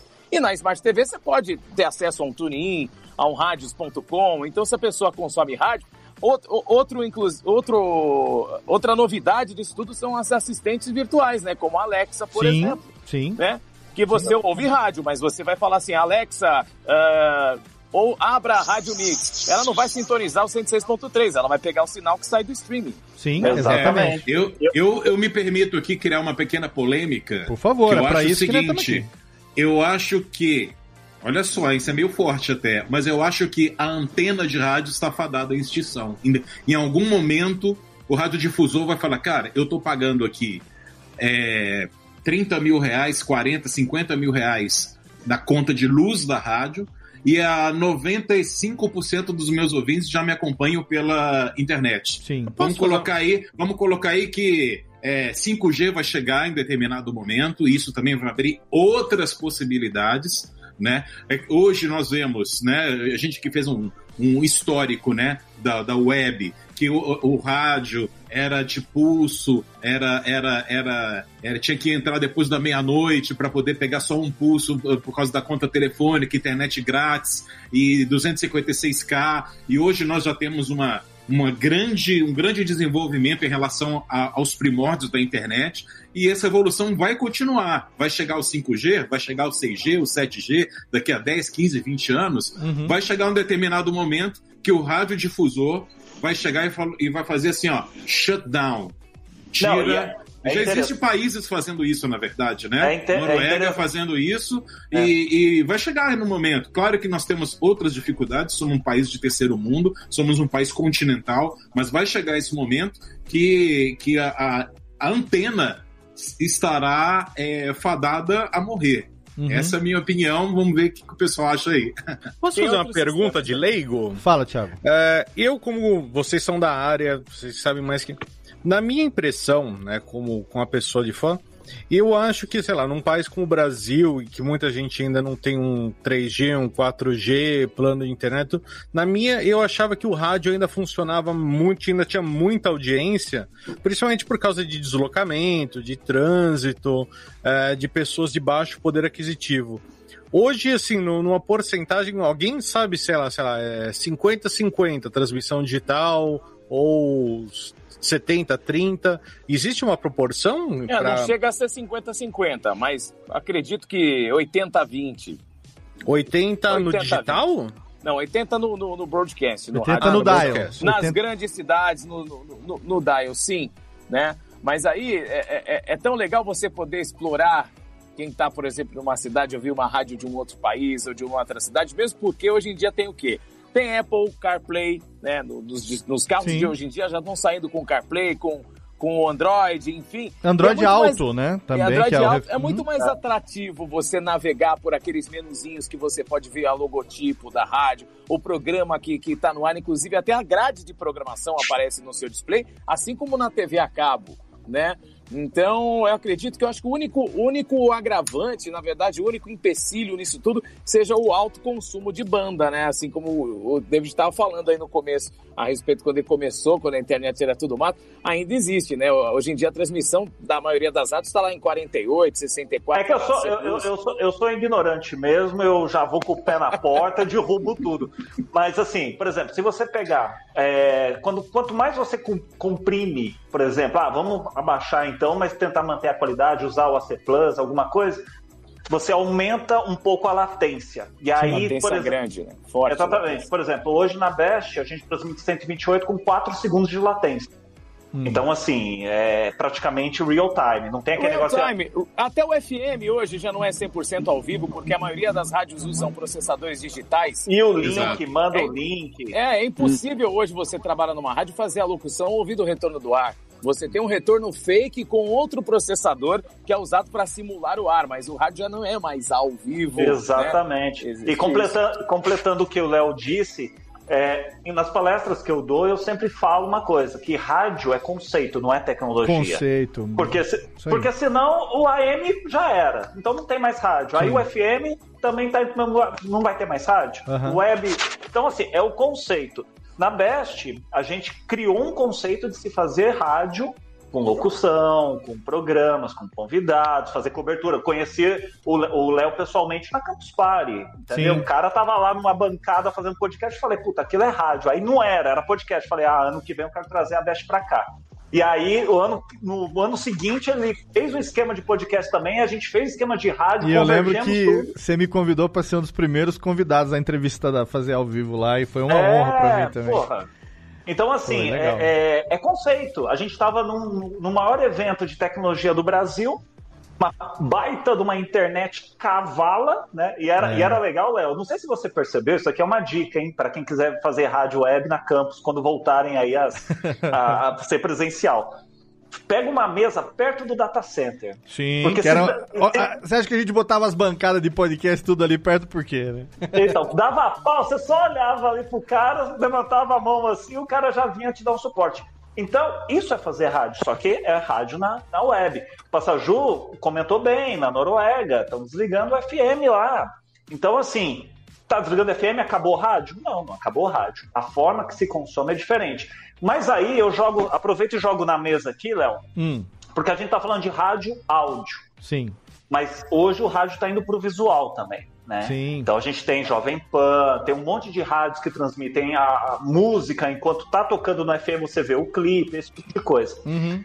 E aí a gente fala um pouco de mobilidade. Puta, como é que eu vou fazer então para tá tem lá o, o, o, Apple Car lá o, o, sistema multimídia do carro eu quero ver a rádio ali não dá para você ver, até mesmo porque não. geralmente esses sistemas são bloqueados enquanto você está dirigindo, Exatamente. pelo menos. Dá para dá pra hackear e fazer, mas. É, mas de é, fábrica. Mas são muitos, muitos tutoriais, é muito complicado. É. Né? Então, é. assim, você acaba batendo no áudio. Uhum. Então, é, é, é o áudio. É, já imaginou você assistir um filme? Eu já fiz essa experiência. Pega um filme de terror, tira o áudio e, assiste. Não vai te dar emoção nenhuma. Claro não, desliga, tira o, a imagem e, e deixa só o áudio você se borra de medo. Claro. Então, então é, é lance de conceito, não necessariamente de tecnologia para algo ser existente ou não, né? É, a minha pergunta é baseada na seguinte constatação.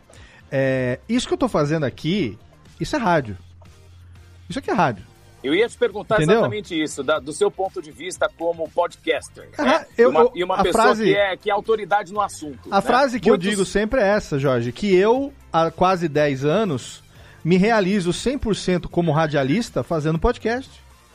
Porque assim. Então, então, você também afirma que o podcast é rádio? Não, eu afirmo que eu faço rádio em formato de podcast. Em formato de, de podcast. Eu faço certo. rádio em formato de podcast porque isso aqui é ao vivo. A musiquinha sobe aqui Exatamente. e desce aqui. Eu tô fazendo isso aqui. Quem tá assistindo pelo YouTube se você for depois ouvir o programa no podcast, você pode fazer essa experiência. Você dá play no YouTube, dá play no podcast ao mesmo tempo e acompanha. Você vai ter o programa igualzinho até o bloco de recados, que é a pausa que eu vou dar daqui a pouco. Uhum. E depois, quando tiver a vinheta do bloco de recados até o final do programa, é exatamente o mesmo programa. Ô, o pod, Léo, podcast você, você é quer... meio. Então, deixa eu só, só para concluir. Para mim, eu, eu, eu sempre defendo que é o seguinte: primeiro, eu me realizo 100% como comunicador e radialista fazendo podcast. Segundo, o que eu faço há 12 anos no podcast, eu nunca teria conquistado no rádio. Por quê? Porque o podcast, ele é herdeiro direto do rádio AM. No que diz respeito ao estilo, à comunicação. Eu nunca conseguiria na rádio FM, por exemplo, fazer um programa de duas horas batendo papo como a gente está aqui, a não ser que ele fosse um programa de humor no horário do almoço ou um programa de esporte no final do dia. Entende? Que é o que acontece com a maioria das emissoras até hoje, ainda é algo que funciona desse jeito. Fazer o Radiofobia, trazer aqui um dublador, trazer aqui, uh, sabe, um, um, alguém de tantos 300 convidados, mais de 300 convidados, enfim, mas quase 300 programas e muito mais do que isso de convidados pra gente poder conversar. E eu ter 100% de liberdade de falar o que eu quiser, do jeito que eu quiser, da maneira que eu quiser. E assim, o ouvinte ele não se fideliza com o programa, ele se fideliza com o comunicador. Então eu posso amanhã mudar o nome do meu podcast, ele vai continuar me acompanhando. É a mesma coisa quando o Eli Correia, ou quando o Paulo Barbosa, ou quando, sei lá, o Zé Bétio, mudavam de emissora. A, a, a, a audiência da emissora caía por quê? Porque ele levava a audiência junto com ele para a próxima, próxima emissora. A fidelização era com o comunicador e não com o canal. Então, por isso que eu Exato. acho que eu defendo que o podcast ele é o herdeiro direto do rádio AM no que tange a comunicação, na questão do estilo de comunicação. Agora, a rádio FM que a gente está falando, que é a rádio que o Detone faz na Best, que é a rádio que o Passaju fez a vida toda, que o Jorge faz diariamente lá na Mix FM, é outro ritmo, é outra pegada, é, sabe, é, é outra entonação, é outra impostação, é um. Uhum. É, porque é uma coisa do dinamismo que o dial precisa que tenha para você poder segurar aquele ouvinte durante aquele curto período e tentar fazer com que ele fique mais um pouco depois. Porque, sinceramente falando, a pessoa consegue parar e ouvir uma hora de podcast quando ele tá na academia, por exemplo.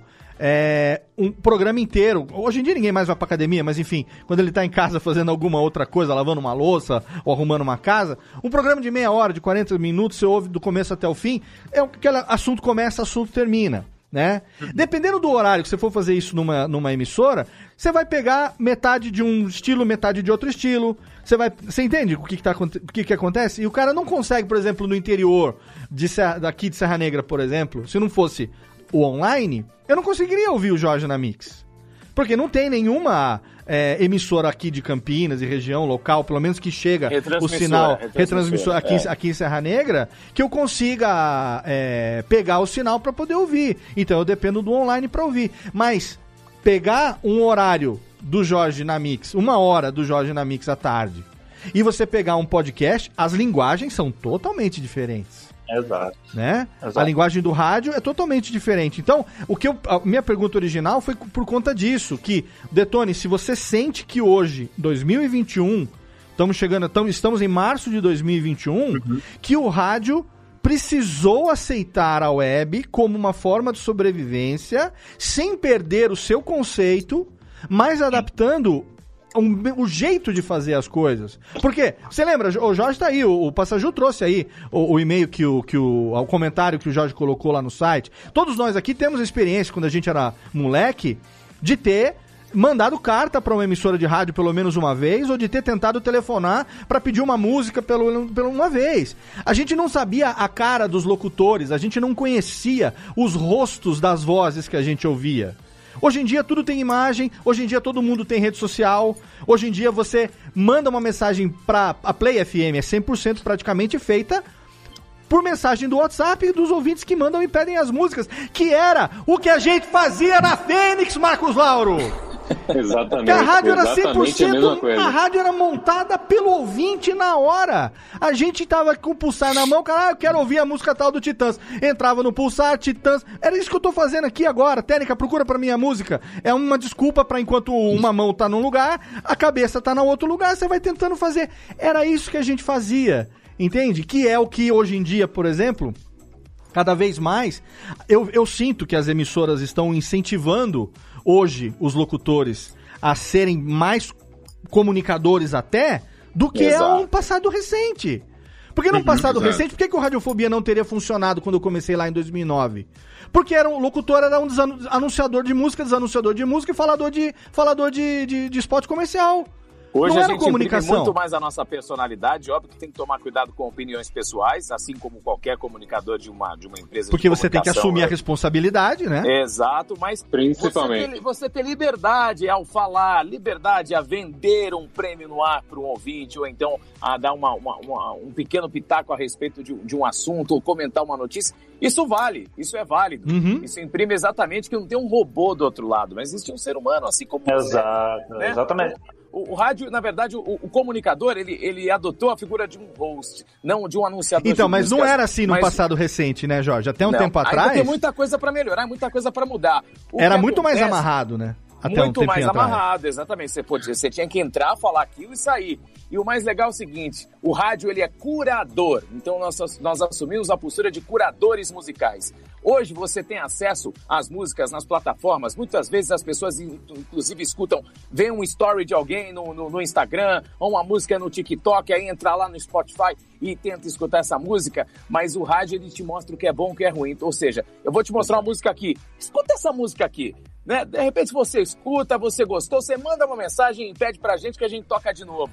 É você direcionar a audiência, Sim. é você seguir alguém, né? Já que a gente está falando em seguir, é uhum. você mostrar para o ouvinte, você criar um filtro ali e, é, é, e mostrar para o ouvinte coisas que ele pode consumir é, na rede social, ou nas plataformas depois. Você né? sabe uma coisa Mas que eu acho que é, é mágico? Tenho... Acho que é mágico, o ouvinte ainda gosta, o ouvinte de rádio, mudou a geração, teve toda uma renovação de audiência, o público é outro, mas uhum. o ouvinte ainda gosta, como nós gostávamos quando éramos mais jovens, ou talvez até ainda hoje gostemos, de você pedir uma música na rádio e o cara falou assim: Ó, oh, vou tocar essa daqui pro Léo lá de Serra Negra, música tal, não sei o quê. O locutor... Porque os amigos estão juntos, escutando. O locu... Não, você um ouvi... E você ouvir aquele cara que você ouve durante tanto tempo falar é, teu você nome. se sente especial, você né? Se sente, se sente muito né? especial. Ah, antes o cara ligava e queria falar ao vivo. Hoje você consegue colocar o áudio, três, quatro áudios de ouvinte por WhatsApp sequencialmente, um na Mas o que, que você... É muito, é muito engraçado. Só, só um minutinho, Detone. Pra... O, Mar o Marcos é. só ia falar alguma coisa que eu cortei ele ali. É, não, tem, tem um caos de algo que aconteceu comigo em rádio que ilustra bem esse choque de tecnologias aí. Eu lembro que o Spotify estava começando no Brasil, ele já era grande lá fora mas não dava para abrir conta no Brasil ainda. Você tinha que abrir uhum. lá fora e estava abrindo aqui e tal, era uma novidade para gente, né?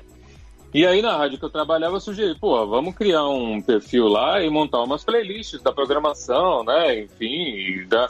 e aí o que eu ouvi foi assim, não, não vamos montar porque o Spotify é nosso concorrente. não vamos montar.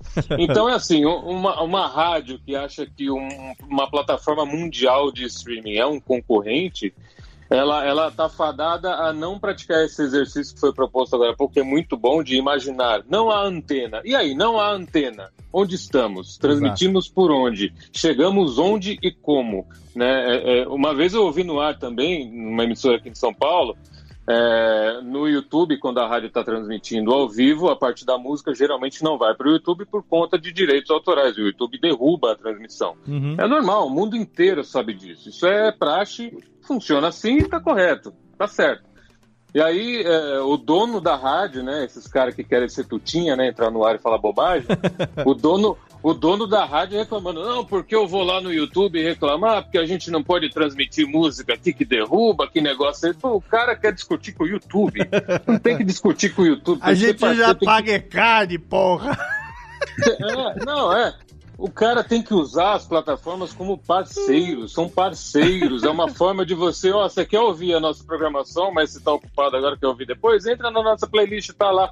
A, a, a, rádio precisa ser pensada como multiplataforma para aumentar a, a a veiculação daquela imagem, daquele nome, não como hertz e megahertz. O Marcos tocou num assunto muito interessante, né? Mas como que o rádio vai monetizar no futuro com todas essas plataformas e tudo mais? Bom, o rádio, ele sobrevive essencialmente de anúncios, de informes, enfim, de, de contratos comerciais, de spots, enfim, tudo que a gente falou a respeito disso aqui na live até hoje, né?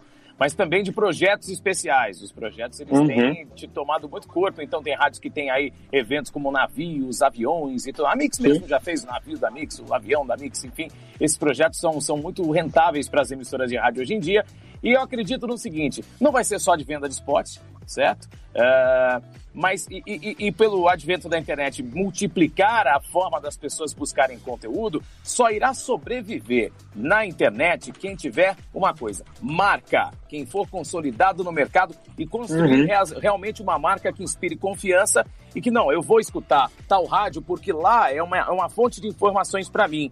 E para você construir marca, você tem que fazer uma playlist bacana no Spotify. Uhum. e leva pessoa... tempo, né? né? Leva bastante tempo, não é, tempo. não de um dia para o outro. Então né? você tem que construir uma, uma playlist bacana no Spotify. Então, se a pessoa está lá ouvindo a tua playlist no Spotify, ele está ouvindo a sua rádio se ele está no canal do YouTube com conteúdo extra que foi gravado com um artista que passou por lá, ele está consumindo a sua rádio. Sim. Se, se, se o ouvinte, se, por incrível que pareça, existem rádios, e isso é muito legal, inclusive, com canais especiais na internet, com músicas especializadas. Então tem a Rádio Classic Rock, que tem, por exemplo, uhum. a Mix tem lá os canais especiais, então a Mix Classic Rock, a Rádio Baú da Mix e tudo mais.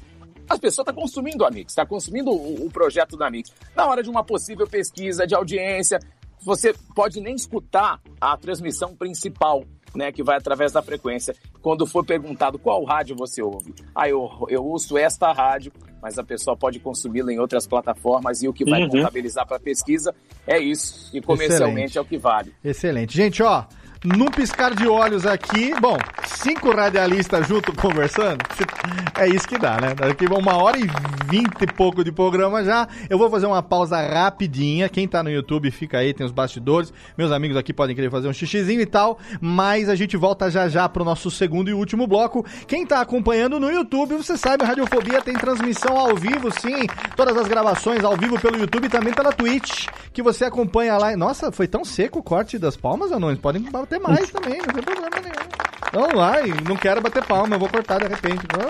bate palma que é bom. A gente tem aqui, viu, Jorge? São dois anões que são pagos pra bater palma. O Rubens e o Jorge. eles recebem Doritos, aí eles são laranja, assim, tipo um palumpas do Willy Wonka, os dois. E eles, eles recebem Dorito e vodka no fim do mês. Então, ó, vamos fazer aqui rapidinho um bloco de recadalhos. Já já a gente volta, porque o papo é rádio. E o rádio, hein? E o rádio, como é que tá, hein? É. Daqui a pouco a gente volta para conversar muito mais nesse episódio do Radiofobia, aliás.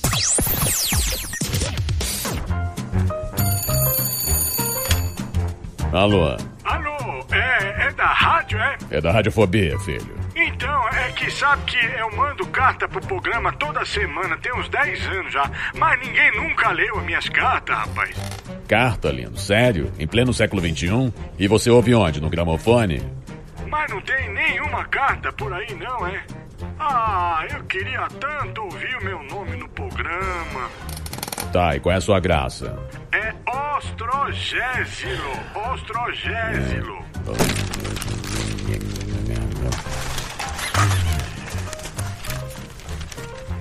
Achei sua carta, mas vamos te chamar de Totô, tá?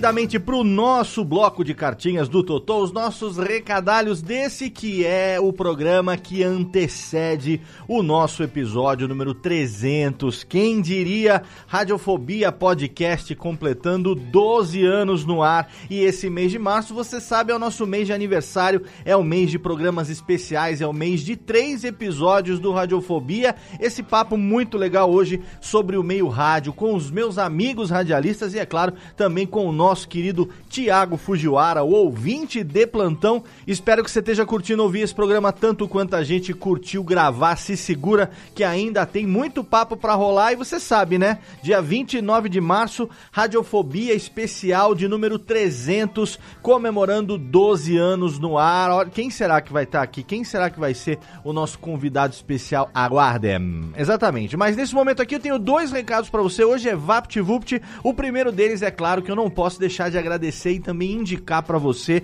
o nosso parceiro de quase 11 anos que é HostGator. Você sabe, sim, a gente completou 12 anos de radiofobia e muito em breve agora a gente vai completar 11 anos de parceria com o HostGator. Dos 12 anos que a gente está no ar, há 11 anos a gente se hospeda nesse condomínio do mais alto garbo e elegância, que você também pode sim estar lá junto com a gente. Afinal de contas, se HostGator tem sido tão bom para nós durante 11 anos, com certeza é bom para você também. Se você tem um projeto, o seu projeto merece, é claro, ter um site, caso não tenha ainda, e é claro que esse site merece estar hospedado em HostGator. Lembrando que ouvinte dos podcasts da Radiofobia Podcast Network tem desconto de até 60%. É isso mesmo, até 60% de desconto em planos de servidor dedicado, de VPS, servidor compartilhado também tem para todos os tamanhos, para todas as necessidades e é claro também para todos os bolsos. E para você poder garantir esse desconto de até 60%, é só você entrar lá no nosso site radiofobia.com.br/podcast, vai até o rodapé da página ali, tem o banner da HostGator com o Snap, que é o jacarezinho, o mascote da empresa. Você vai clicar, vai para nossa página dedicada e vai garantir a sua hospedagem com até 60% de desconto no nosso parceiro de 11 anos, que é HostGator. Se você quiser, você pode participar do nosso grupo de produtores, apresentadores e ouvintes dos podcasts da Radiofobia Podcast Network no Telegram, exatamente t.me barra Radiofobia Network. Esse é o endereço para você. Você vai entrar no grupo que tem mais ou menos 280 pessoas já participando ali no dia a dia, trocando ideia, mandando meme. Você pode fazer também o jabá do seu podcast ali, não tem problema nenhum. Além de você ter contato diário comigo, com os integrantes do Radio Radiofobia com os apresentadores dos nossos podcasts e com amigos queridos da Podosfera que estão lá também com a gente no grupo, como Luquinhas, como André Gordirro, Nick Ellis, o Brunão, lá do Portal Refil também, Tato e Mauri da Rede Geek, os meninos do Troca o Disco também estão lá com a gente, tem muita gente legal, então não perca tempo entre agora e ali você fica sabendo em primeira mão dos próximos convidados, dos temas dos episódios, quando as artes dos programas ficam prontas, a gente compartilha compartilha em primeira mão ali no grupo também, além de poder trocar uma ideia ali no dia a dia sobre vários assuntos, mandar gifzinhos, mandar memezinhos, porque afinal de contas é para isso que a gente paga as interwebs e lá você não paga nada não. Você vai entrar totalmente de graça participar com a gente ali do nosso grupo de produtores, apresentadores e ouvintes dos nossos podcasts lá no Telegram. Agora a técnica roda a vinhetinha sem perca de tempo, como diria meu vizinho, pra gente continuar ouvindo esse papo hoje com os nossos nossos amigos radialistas, também com o nosso querido Japinha, sobre o cenário do nosso tão querido rádio nesse comecinho de 2021. Radiofobia. Radiofobia. Radiofobia. Radiofobia. Radiofobia.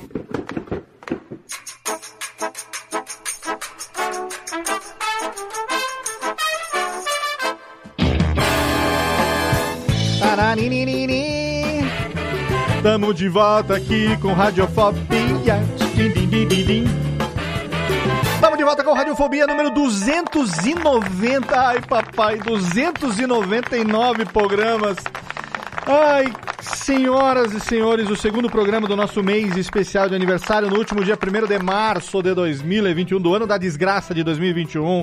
A Radiofobia completou 12 anos no ar, um programa que foi gravado numa segunda-feira de carnaval em 2009 com o nosso querido Marcos Aguena, nosso Padim, nosso querido Japinha. E chegamos aqui às vésperas do nosso programa número 300, completando 12 anos no ar. Você tá notando que tá meio bagunçado ainda, tem, tem, tem vinheta nova, mas a identidade ainda não tem selinho de 12 12 anos. Pessoal que tá vendo uma coisa, daqui a pouco a gente entra nos eixos, porque eu tava numa de aos 300 chegarás, dos 300 não passarás. Então eu estava sinceramente pensando, viu, Marcos Lauro, dá uma cansada. Eu tava falando, ah, é, eu te entendo, 300 já deu, né? 12 anos já. Olha aqui, na época eu tinha cabelo e nem barba eu usava. Agora olha como minha barba tá, a branquitude aqui, cara. Branquitude Júnior. E aí falei, cara, eu vou. falei, cara, eu vou. Vamos dar uma. Aí os ouvintes, não, não sei o que e tal. Aí a Conde também falou, não, continua, que é legal. Vamos lá. Eu falei, ah, então tá bom, vai. Vamos ver até onde vai também. Então tem nós estamos aqui. Tem que pedir autorização, né? Tem que pedir autorização que pedir autorização. pra dona da pensão. Ah, é, é tem que pedir, tem que falar. A minha já tá ali fora, já tá, tá, tá assistindo, inclusive, na, é... na televisão da sala. A minha, infelizmente, ainda não moramos juntos, mas ela está ouvindo lá. Se eu falar alguma bobagem aqui, daqui a pouco ela vem e puxa minhas orelhas aqui, mas nós estamos juntos aqui no Radiofobia 299, às vésperas do nosso programa de número 300, falando sobre essa nossa mídia tão querida, que é a que deu origem a tudo isso que está acontecendo aqui agora, seja Clubhouse, seja podcast, seja lá o que for, nada disso teria existido ou existiria nesse momento se não fosse o nosso bom e velho rádio. E eu queria perguntar para o nosso é, integrante não radialista da, da, da gravação, meu querido Japa, o que é que faz com que você às vésperas de completar aí 39, tá? Não vou falar 40 ainda, porque se prepara que depois do 40 é ladeira abaixo. Mas, ô Japa, você, o que que te leva, o que que te motiva a continuar ouvindo rádio todos os dias? Por que que você opta por ouvir o rádio ao invés de você, por exemplo, eu sei, eu sei, eu sei que você consome música, streaming, Spotify podcasts, eu sei que você consome. Mas a sua opção pelo rádio, ela é motivada pelo quê? Eu acho que o, o, rádio ele tem a ver com a nossa rotina, com a nossa até a nossa formação, né? Então o rádio ele sempre esteve presente não só na minha vida, mas acho que na vida de muita gente, né? De pré-internet você ir trabalhar no escritório e ter o rádio que você liga e todo mundo no escritório ouve, você uhum. vai numa loja, tá passando rádio. Então ele sempre fez parte da minha vida, né? Inclusive o rádio web para mim foi muito importante porque em 2005 quando eu fui morar na Austrália, né? Uh, eu ouvia muito rádio lá em casa. E eu até caí primeiro assim, eu me senti um baita de um trouxa porque eu caí num golpe que não sabia. Eu fui para lá e o São Paulo tava. Eu fui no meio do ano. E o São Paulo tava na semifinal da Taça Libertadores da América. Ah. E eu falei, puta, como que eu vou perder os jogos do São Paulo estando na Austrália? E eu andei num, num lugar de chinês lá de, que tinha em Brisbane, né? E tinha um rádio que estava escrito na capa dele assim: Worldwide Radio. E aí eu perguntei pro desgraçado do chinês, falei, esse rádio pega pega rádio do mundo inteiro. Ele falou, do mundo inteiro. Do mundo falei, inteiro. Eu falei, meu, vou pegar, vou conseguir alguma rádio do Brasil que vai transmitir o jogo. É. Fui lá, paguei 15 dólares na porcaria do rádio, porque eu lembro até hoje. E quando eu cheguei em casa, o rádio era uma porcaria, ele funcionava só as rádios locais. Eu, óbvio, não sa... eu na minha impressão, tinha que, minha cabeça, tinha que ser um rádio de ondas curtas, né, para pegar. É, tem então... uma história que parece que fizeram isso com o Garrincha na Copa de 58 também, que ele comprou um rádio lá e enganaram ele dizendo que o rádio falava sueco pra ele levar embora, queria mostrar pra todo mundo. Não, vai, eu, você vê como os brasileiros são humildes, né, cara? E, e pra mim era muito legal, assim, que depois, com, com a internet, a gente. Na, era uma época pré-YouTube, né? YouTube tava começando, a gente não tinha muita coisa. Então, quando a gente estava em casa, a gente sempre deixava rolando uma rádio, né? Na época, principalmente a 89, que era uma rádio que, para mim, é a minha rádio favorita até hoje, né? Eu ouço muito. Então, eu deixando em casa rolando uma 89, enquanto você tava fazendo uma janta, tava lavando a casa, alguma coisa assim, isso me remetia à minha casa, né? Então era muito legal ah, tá. e a, aquelas tinha uma, vozes... Tinha uma, uma ligação afetiva com na, a sua memória de quando você fazia isso aqui, né? Exatamente. E eu tenho isso até hoje, né? E por mais que assim, nós somos amigos de putz, dezenas de podcasters, né? Pessoal muito bom, tudo. O que eu gosto do rádio é que o, o rádio ele ele é imprevisível, né? E o, os tipos de programa que eu gosto são os programas em que há interação, né? Então, eu gosto muito, assim, desde moleque, eu sou muito fã do Zé Luiz, né, do, do 89, com, do, do Balacobaco, porque o programa dele, assim, tem de tudo, é gente ligando e ele fazendo imitação, ele conversa com as pessoas e passa música, passa informação. Uh, eu gosto também de, mais no fim da tarde, de ouvir o Quem Não Faz Toma, que também tem muito disso daí. Uhum. Então, um podcast, quando você vai ouvir, é, você já sabe o tema. Então, sei lá, vou pegar um podcast sobre jogos dos anos 80. Uhum, sim. Eu sei que durante uma hora vai ser só aquele tema. Uh, eu pego o um podcast de, sei lá, bandas dos. É, é muito pautado. E o rádio não, ele tem interação, você tem, sabe, uh, um improviso, não é um assunto fixo. E pode estar tá rolando um programa de alguma coisa, né?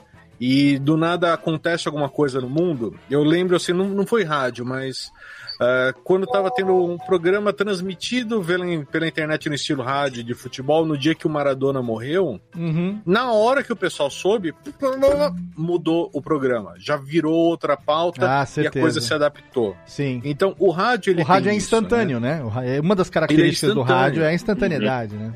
Poxa, quem de nós aqui no trânsito não ouve uma rádio para saber se você está no caminho certo, uh, qual caminho vai ser mais rápido, se está acontecendo alguma coisa na cidade. Você está ali na marginal, você está vendo um monte de helicóptero sobrevoando. Você fala, puta, eu vou procurar aqui para ver se eu acho alguma coisa. Não, eu tenho um exemplo uhum. que. Lembra uma vez que deu um terremoto que a gente sentiu aqui no Brasil?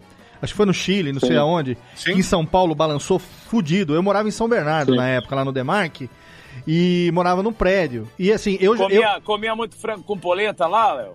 Eu não comi tanto, viu, Jorgão? Mas eu morava bem ali mesmo. Eu morava atrás do. Judas ali. Eu morava atrás do, do, do, do falecido São Judas, né? que já fechou, que me, me, disseram que fechou, né? Fechou, faz fechou. pouco tempo. Mas o que acontece fechou. é o seguinte, eu morei no Japão, então eu já, eu tinha, eu já sei qual é a sensação de um terremoto. Porque eu já peguei muitos terremotos quando morei no Japão. Três anos no Japão, peguei terremoto pra caralho. E da primeira vez era um negócio assim, mas depois você se acostuma, até porque são pequenos tremores e tal. Então, eu não tenho labirintite. Aquele dia eu também não tinha enchido o corno, podia ser, mas não foi. Eu tava editando. Eu acho que eu tava na minha primeira mesinha lá, 2010, 2011, não sei. Ainda morava no, no apartamento é, em, em, São Bernardo, foi antes de mudar aqui pra Serra Negra. E de repente eu tô de madrugada, tipo 11 da noite, 10 e meia, 11 da noite. Se a gente puxar no Google quando foi, vai ver que foi mais ou menos isso. É. Eu tava sentado e eu tive uma sensação de, de balançar. Você sai do eixo e tal. Eu falei, opa, terremoto aqui. Como assim, terremoto aqui? Aí o que acontece? Abre a porta do prédio, as velhas descendo, o nego que tava no chuveiro. Na época eu era casado e a, a tinha só dois filhos ainda. E eu falei, ó, pega, pega os meninos, acorda e tal. Todo mundo começou a juntar lá do lado de fora, no estacionamento na frente do prédio, porque a gente não sabia até então se era um problema estrutural do prédio. Porque qual a chance de dar um terremoto aqui no Brasil? Nunca tinha vivido uhum. isso. Então a gente falou, pode ser um negócio estrutural do prédio ou alguma coisa assim. Aí, é, por, por segurança, desligaram a energia para não pegar, não dar um incêndio, qualquer coisa e tal. Descemos lá embaixo ninguém sabia o que estava acontecendo. Eu, na época, tinha um celular que tinha receptor de FM. Peguei, primeira coisa, liguei, Band News FM, mas não deu 30 segundos, 2 minutos. Olha, urgente informação foi registrado um abalo sísmico que foi sentido em toda a Grande São Paulo. Daqui a pouco a gente volta com mais informações. Porque eu ia fazer o quê? Ia, ia, ia, ia ligar lá, ia entrar lá, jogar no, no, no UOL e ficar esperando a notícia aparecer. Desceu lá e embaixo. você fez o rádio continuar, porque você foi, foi o portador da informação para toda aquela rapaziada que tava Exatamente. ali. De, cueca, embaixo esperando pra saber é, tá É, a véia de, de, de, Agora, de, toca na em cabeça. Em qualquer lugar do mundo acontecer um desastre, ninguém vai é, pra internet e tal. Todo mundo liga o rádio. Liga o rádio, né? exato. Acontecer um desastre é, o, é, o primeiro, é a primeira mídia que tá lá. Então, assim, há de se reconhecer a importância desse meio, né? É. Você tá nos piores lugares, você capta antena, capta uma rádio e você consegue, a partir dali, se informar, ver o contexto, o que está acontecendo, para onde eu vou, como é que eu saio dessa, qual, quais são os procedimentos. Sim. Vem tudo pelo rádio. É, eu ter vivido isso aqui no Brasil, porque a gente, como radialista, a gente estudou, fez escola de rádio e tal, a gente sabe de tudo isso, né? Mas, tipo, a gente estava acostumado a, a, viver isso do lado de cada microfone, de repente você viver essa experiência e falar, não, o rádio está sendo a minha fonte. É, é inegável. Tanto que em qualquer kit de sobrevivência de qualquer lugar do planeta, você tem algumas coisas como fósforo, água, né? E um, e um, e um rádio, um rádio de ondas curtas. É, faz parte do kit de, de sobrevivência de qualquer lugar que, que costuma ter algum tipo de problema, porque se por acaso acontecer, inclusive é muito comum aqueles rádios, aqueles radinhos de corda, né? Porque aí não precisa é. de pilha, não precisa de nada, e você consegue ter uma autonomia, quer dizer, imagina, você não tem energia, você não tem nada. Deu um negócio, você não sabe o que aconteceu. Você tem é, se ali... tiver um ataque de zumbi, né? Exatamente. Tipo, tipo da série lá, esqueci o nome da série. Do Walking Dead, lá, do Walking, Dead, Dead Sim. Corra pro rádio. Você consegue, rádio. você consegue dar, uma, dar a corda, pelo menos vai ser suficiente para você ouvir ali três ou quatro minutos antes de você ter que dar a corda de novo. Então, assim, é, é, é, é incrível, porque a importância do rádio, ela não é apenas como meio, né? Mas ela é cultural também. Então, isso é, que eu, é, é o que, é o que eu, eu acho que é fundamental. Hoje, a gente está vivendo o fenômeno da interatividade que o rádio finalmente abraçou é, com muito mais força ultimamente. Ô Jorge, eu tava esses dias acompanhando, eu te sigo lá no Instagram, obviamente, né? E tava vendo uma experiência lá do, do Stories, do, num IGTV lá que você publicou, de uhum. uma de uma atração nova que vocês bolaram lá na Mix dos áudios antigos e tal. Queria Exato. que você contasse, contasse tá, tá um pouco muito... pro, pro ouvinte nosso tá. aqui como tem sido isso aí, cara tá sendo muito gostoso essa experiência, porque é algo que eu jamais tinha feito no rádio, né? Acho que talvez uma coisa que nunca, que nunca rolou. A gente já tem um histórico lá, eu já tô na Mix há 15 anos, né? E nesses 15 anos já temos histórico de colocar o 20 no ar para participar. A gente é, teve vários games de sucesso, não sei se o pessoal lembra aí do Guilhotina, que cortava a cabeça dos dois ouvintes, era sempre um, ouvinte na linha 1, outro na linha 2. Depois o sucesso do Cadeira Elétrica, que a gente torrava o ouvinte na cadeira elétrica tinha uma ambientação toda, inclusive em alguns eventos a gente resolveu, a gente fez uma cadeira elétrica para a pessoa sentar lá e tal, e a gente levava esse totem para vários lugares. Só que aí isso morreu um tempo no rádio, né? E na, nessa necessidade de ter um feedback instantâneo da nossa audiência, não só do cara que participa para pedir música é, ou de ganhar um prêmio, é, criou-se o áudio das antigas, né? Olha aí. Ele, é, ele é um game, não necessariamente com ouvinte no ar, ele é feito de uma forma diferente, ele dá mais, mais, mais volume, mais engajamento para os ouvintes que estão participando pelas redes sociais ou pelo WhatsApp. Ele consiste é, é, no seguinte: hoje a gente faz uma rádio segmentada para um público de 30 anos, né, de 25, um range de 25 a, a, a 40 anos, e, e a gente resgatou é, áudios célebres, áudios históricos é, que, que, as pessoas viram ou ouviram em determinados lugares, seja no rádio, até no rádio, na TV, no cinema, de coisas do passado, né? Então, todo dia, isso só acontece no meu horário em uma edição, eu solto três áudios para a audiência da rádio, um na sequência do outro. Então, hoje, por exemplo, vou dar, vou dar um exemplo. Teve uma, uma entrevista que a Hebe fez no Roda Viva lá em 1987, uma das entrevistas polêmicas da Hebe. A gente recortou lá um pedacinho colocamos no ar um, um, um pedaço dela falando a respeito da, da, da, política, que o político não respeita o voto e tudo mais e tal. Coloquei é, é, trechos de filmes, músicas de, de aberturas de, de, de novela. E na, e, e na hora da entrega do prêmio, né? Entre os ouvintes que participam lá, o Valentino Rossi está passando de novo aí. Chegou ó. a pizza, Marcos Lauro. Chegou o iFood. Chegou o agora. chat do iFood aí. então, então, o ouvinte o ouvinte ele acaba interagindo pelo WhatsApp entre todo mundo que acerta, a gente sorteia um, né, e dá as respostas, né? E nessa, né, né, né, nessa interação a gente consegue comunicar mais e consegue brincar com aquele áudio que rolou, então seja uma coisa engraçada, a gente brinca, uh, ou um fato muito mais sério a respeito da Hebe, falando de política, até fiz um comentário hoje que o áudio dela era de 87, mas nunca esteve tão atual, né? Eu acho que acredito que isso aí nunca vai mudar, enfim, mas a gente faz essas, essas analogias e essas comparações.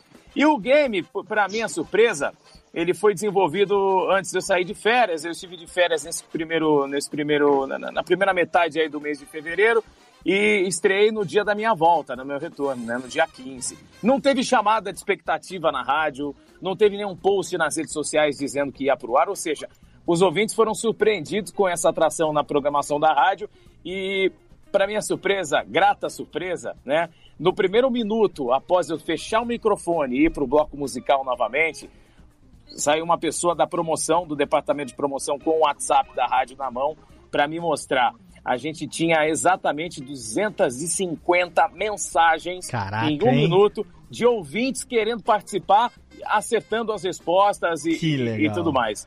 Olha então, aí. isso que é legal, né? As Sim. pessoas estão ali, elas estão vivas, elas estão consumindo o rádio, precisa exatamente de um estímulo para ter essa troca, para ter essa interação.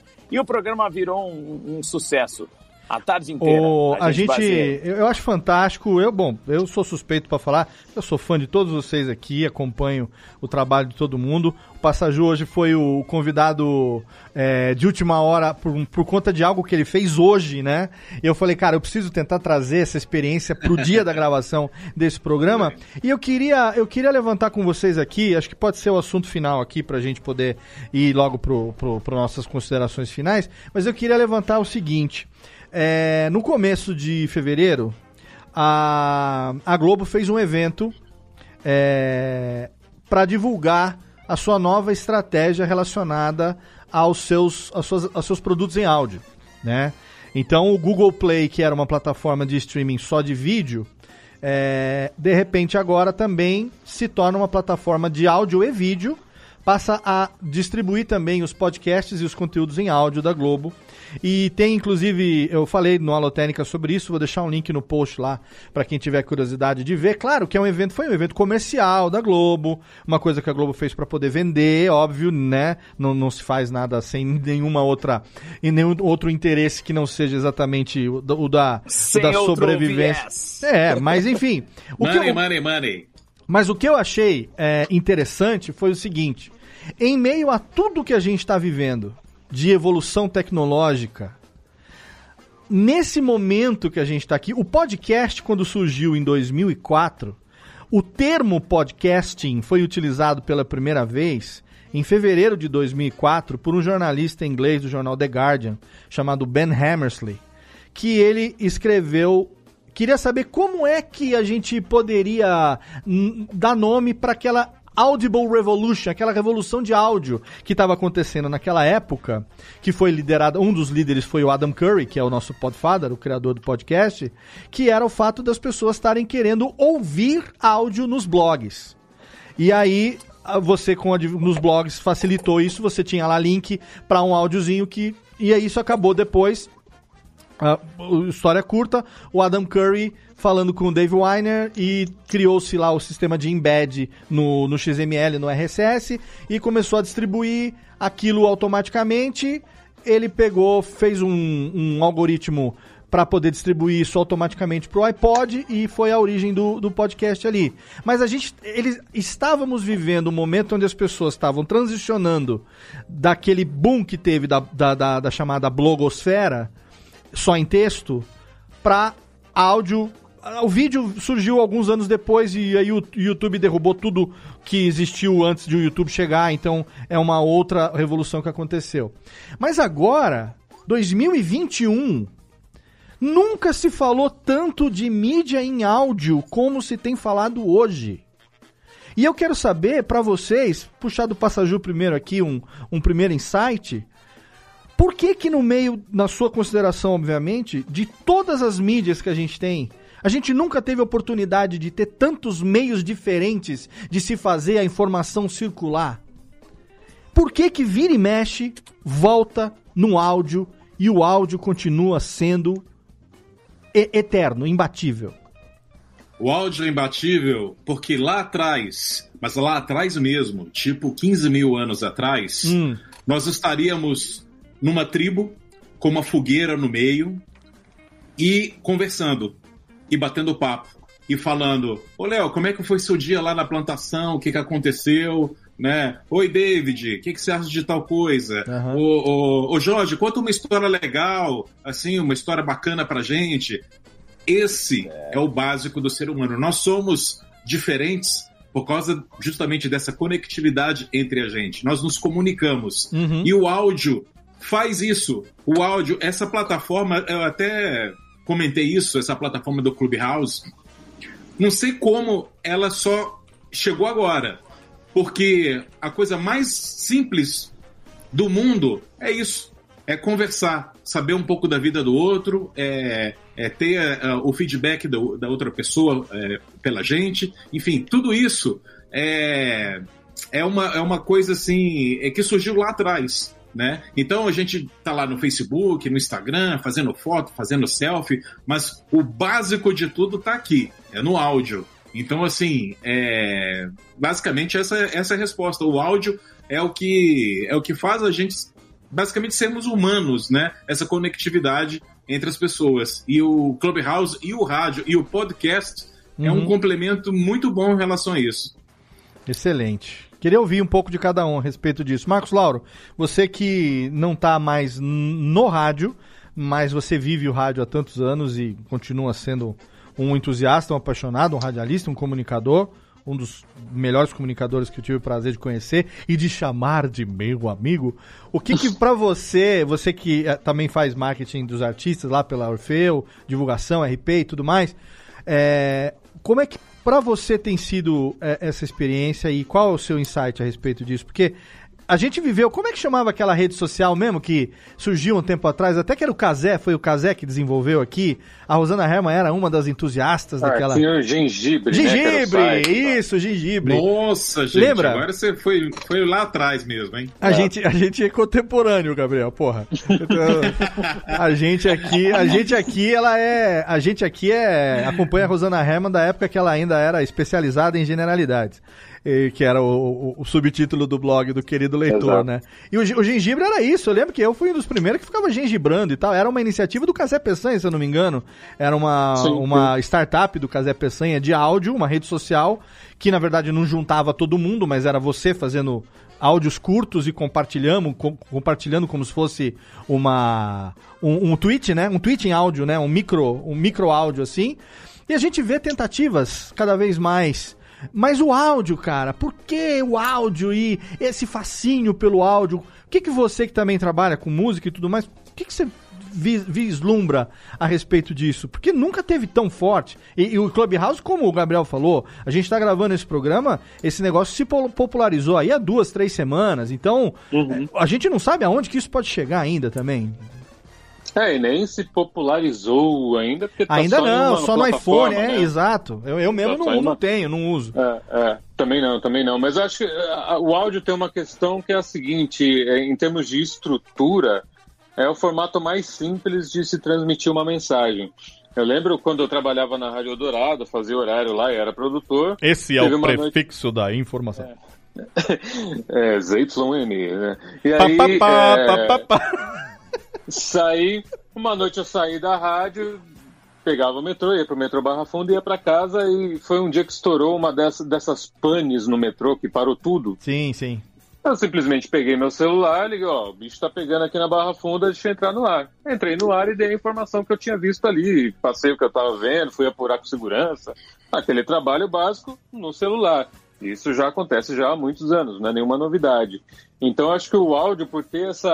A gente que é chato por áudio, Sim. lógico que a gente vai querer gravar de um jeito legal, de um jeito maneiro, mas só para dar um exemplo também, indo um pouco para o lado da música, que é mais a minha área hoje. É, eu trabalho com o Chico César, faço as redes sociais do Chico César. Inclusive as e fotos, ele... É hein? Grandes fotos. E, e ele, essa, essa semana, não sei se vocês viram, Ele estava em primeiro lugar viral no Spotify nessa semana, uhum. por causa da música que BBB, a né? do BBB cantou e a música estourou. E aí, é, eu confesso que eu nunca tinha prestado muita atenção nessa lista viral do Spotify, que é não é necessariamente as músicas mais ouvidas, é a, a música mais compartilhada. Uhum. E quando você entra nessas músicas, nem todas têm uma baita qualidade sonora de produção, de tal. Não, tem música tosca lá entre os virais.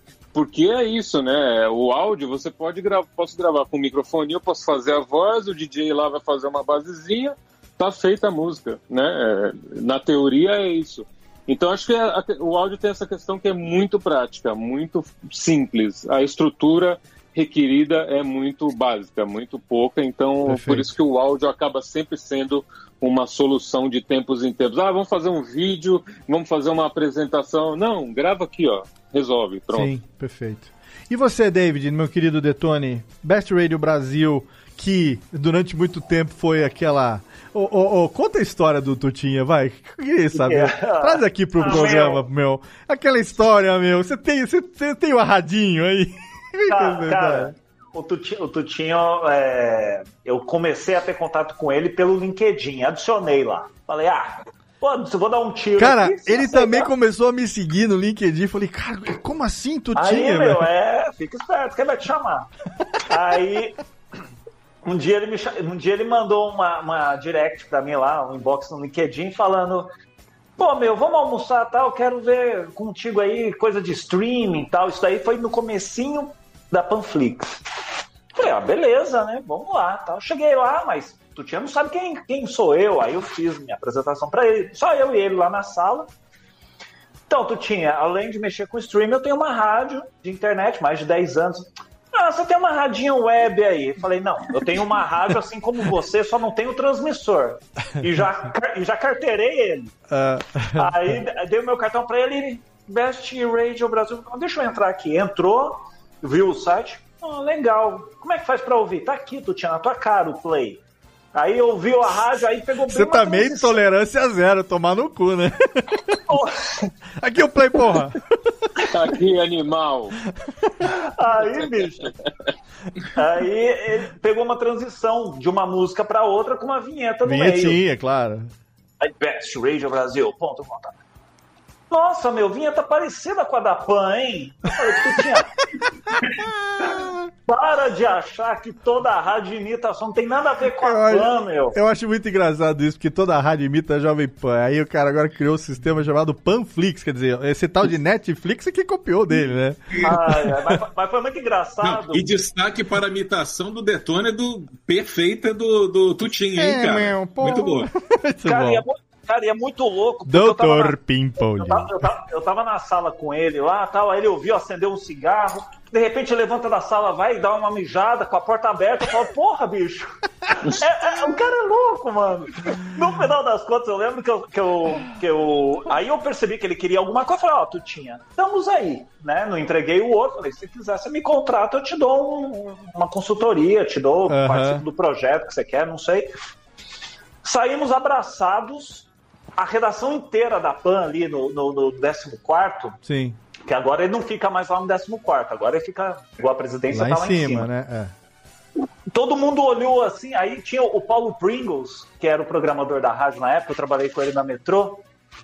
Eu saí abraçado e tal, falei, bom, vai dar pra despedir, porque eu tô com o dono da rádio aqui. Passei batido por todo mundo. A hora que eu chamei o elevador, tu tinha, já tinha voltado, o meu celular toca assim. O Pringles falando, porra, meu, que aconteceu com o dia que você saiu abraçar com ele? Você vai trabalhar aqui? Eu falei, não, não sei. Mas por quê? Não, meu, ele não sai abraçado com ninguém, nem com os funcionários. Mas foi, assim, foi uma experiência muito interessante. E depois, o mais legal de tudo, tirando a zoeira, foi que depois de dois dias, ele me mandou de novo no hum. direct falando que ouviu a rádio e que gostou da rádio. Ah, Isso daí foi, foi, do caralho, porque assim, por mais, por mais é, é, ogrão que ele seja, aquele, né, é o Dr. Pimpolho, para quem não sabe de quem a gente tá falando, é o Dr. Pimpolho, é, é, é, a versão que o Felipe Xavier fez aí, tirando um sarro dele. Mas é, é um puta cara visionário em rádio. Cara, para então, mim, para mim, o... Né? Pra mim, o melhor não é o Dr. Pimpolho, não. Técnica, cadê? Tem aí, Técnica? Pra mim, o melhor é esse. O que, que você ó. tem aí, Léo? Amigo, Aí, nós tem as trilhas, amigo. amigo, nos pequeno momento, Lens. Março, abril, maio. Os meses se passam, amigo, os anos se passam. As rádios viram borócolis, os podcasts viram tijolos. As pequenas minas continuam apaixonadas pelos pequenos DJ que tem um salame no lugar das pernas. Esta foi a melhor coisa que tu tinha já fez na vida, criar Djalma Leão, Alberto Leão. Jorge Leão. Show. Você, pequena mina, me beije mesmo. Um soprão no seu ouvido esquerdo.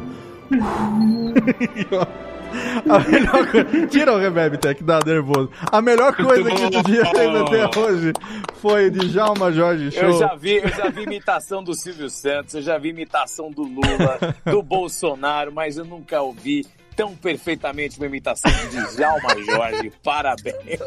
É Inclusive, essa fita que eu mostrei aqui, que tá aqui atrás do rádio, é o Djalma Jorge especial do Arra que um amigo meu, Vitor Gassula, me mandou de presente lá da Espanha, cara. Uh, mas, ó, gente, uh, eu queria ouvir também um pouco do Jorge, porque o Jorge está no dia a dia aí, segunda sexta.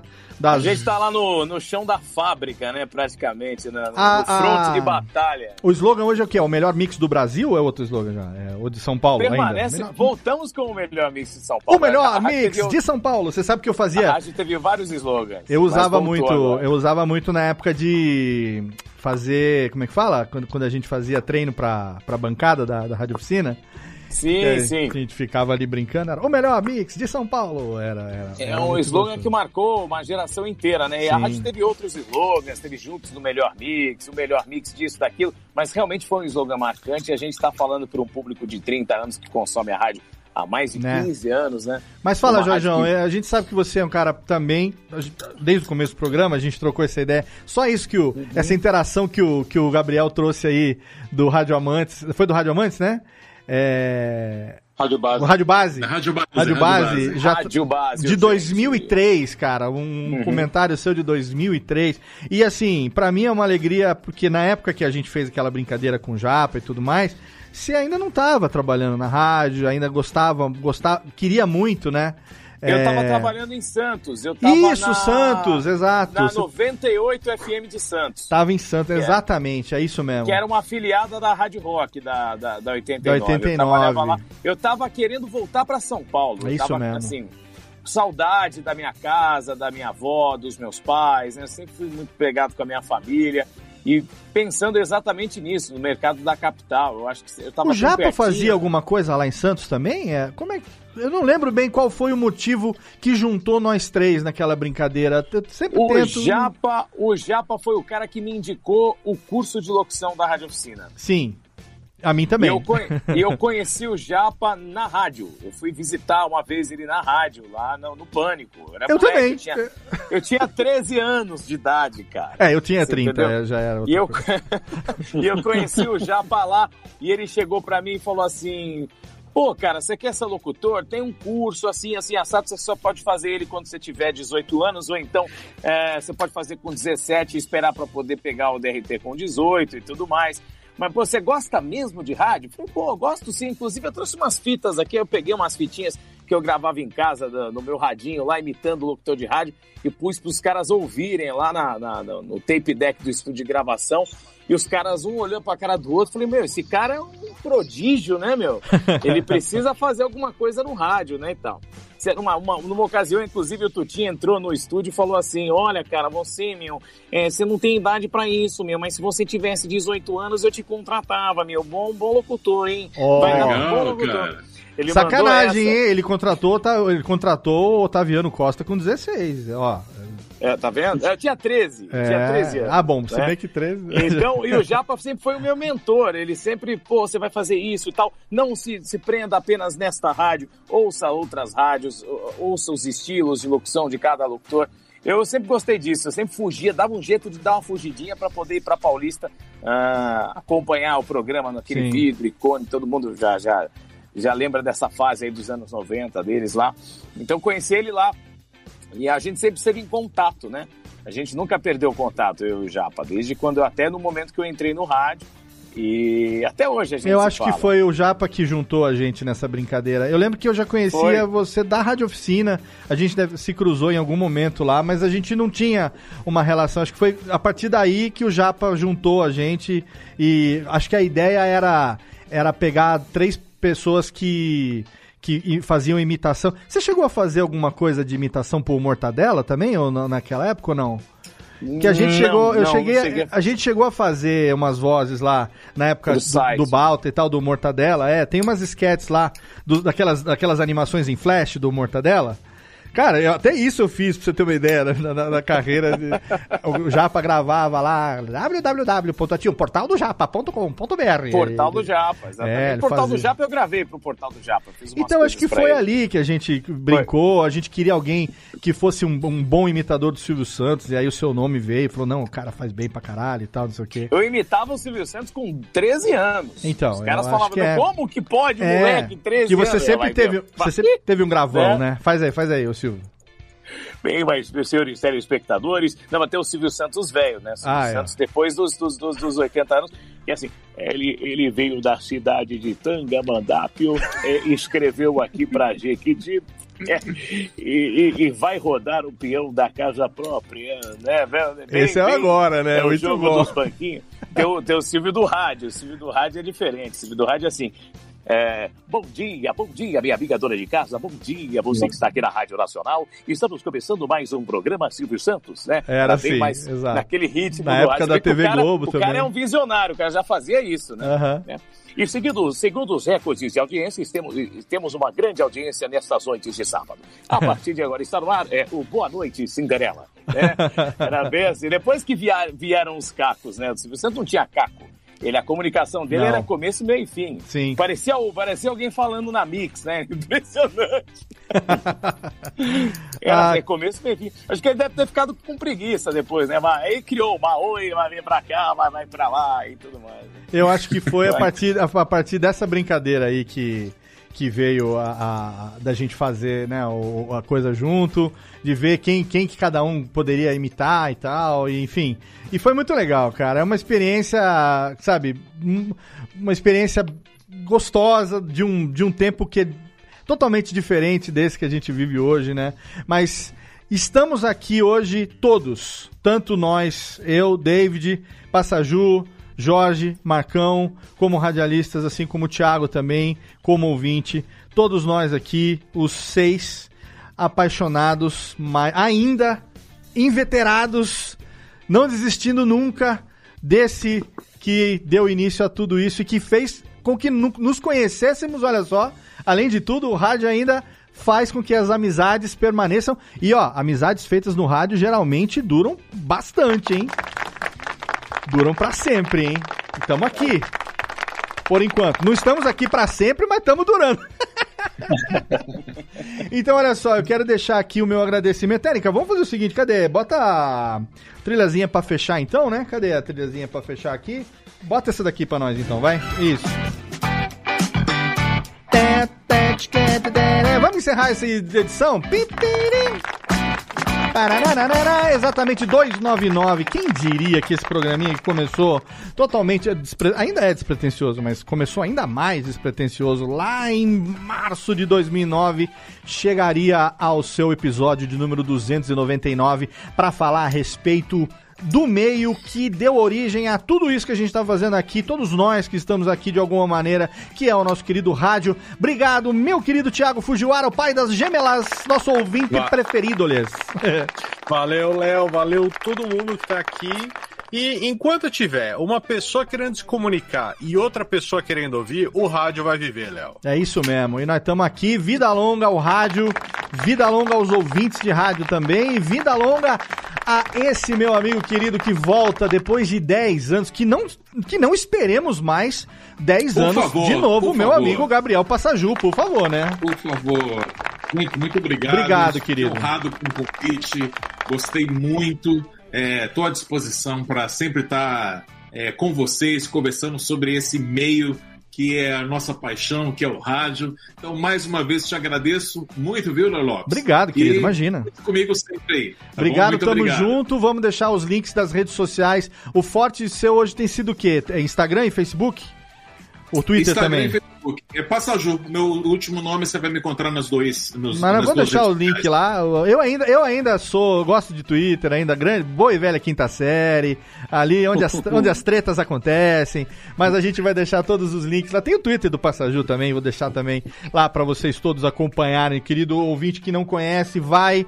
Olha, acompanha que se tem um cara que tá sempre buscando novidade, tá sempre buscando se aprimorar e, sabe, ele além de, de tentar trazer coisa nova, também resgatar coisas antigas que precisam ser lembradas e valorizadas. Esse cara é meu amigo Gabriel Passaju. Obrigado, querido, mais uma vez. Valeu, valeu, obrigado. Obrigado também diretamente. Da onde você está, hein, meu querido Detone? Best Radio está ainda em São Caetano do Samba? Onde está? Não, está Santo em André? São Paulo. Ah, São Paulo. Por que, eu tenho uma, Paulo... por que eu tenho uma memória de Best Radio de São Caetano? Eu não sei, uma memória Porque falsa. É quando a gente, quando a gente tá com aquele estúdiozão bonitão. Tá era, tudo... era, em, era, São Caetano? Era em São ah, Caetano. Ah, bom, então não tô Aí... tão esclerosado assim também, vai. Aí durante a semana fico em São Paulo, que além da Best, eu também trabalho numa outra rádio uhum. online, que é uma rádio corporativa Legal. do Grupo Bradesco Seguros. Olha aí. E, e Não aí, pagou, durante, mas tá tiquinho é, aí para E aí durante a semana. Bradesco é cliente também, é brincadeira. Bradesco é. durante a semana eu tô aqui em São Paulo e final de semana eu fujo para as Minas Gerais. Ó, oh, Minas Gerais. Muito bem. Quem te conhece não esquece jamais. Eu também não posso falar muito, porque eu tô aqui no, no embaixo do, do queixinho de Minas aqui. Serra Negra é, Aí, é 30 quilômetros aqui, é Monte Sião. É, eu sou mais mineiro Aí. do que paulista. Mas tamo Uai. junto, Detone. A casa é sua desde 2014. Cara, vamos ver se a gente também não demora tanto para gravar de novo, né, meu velho?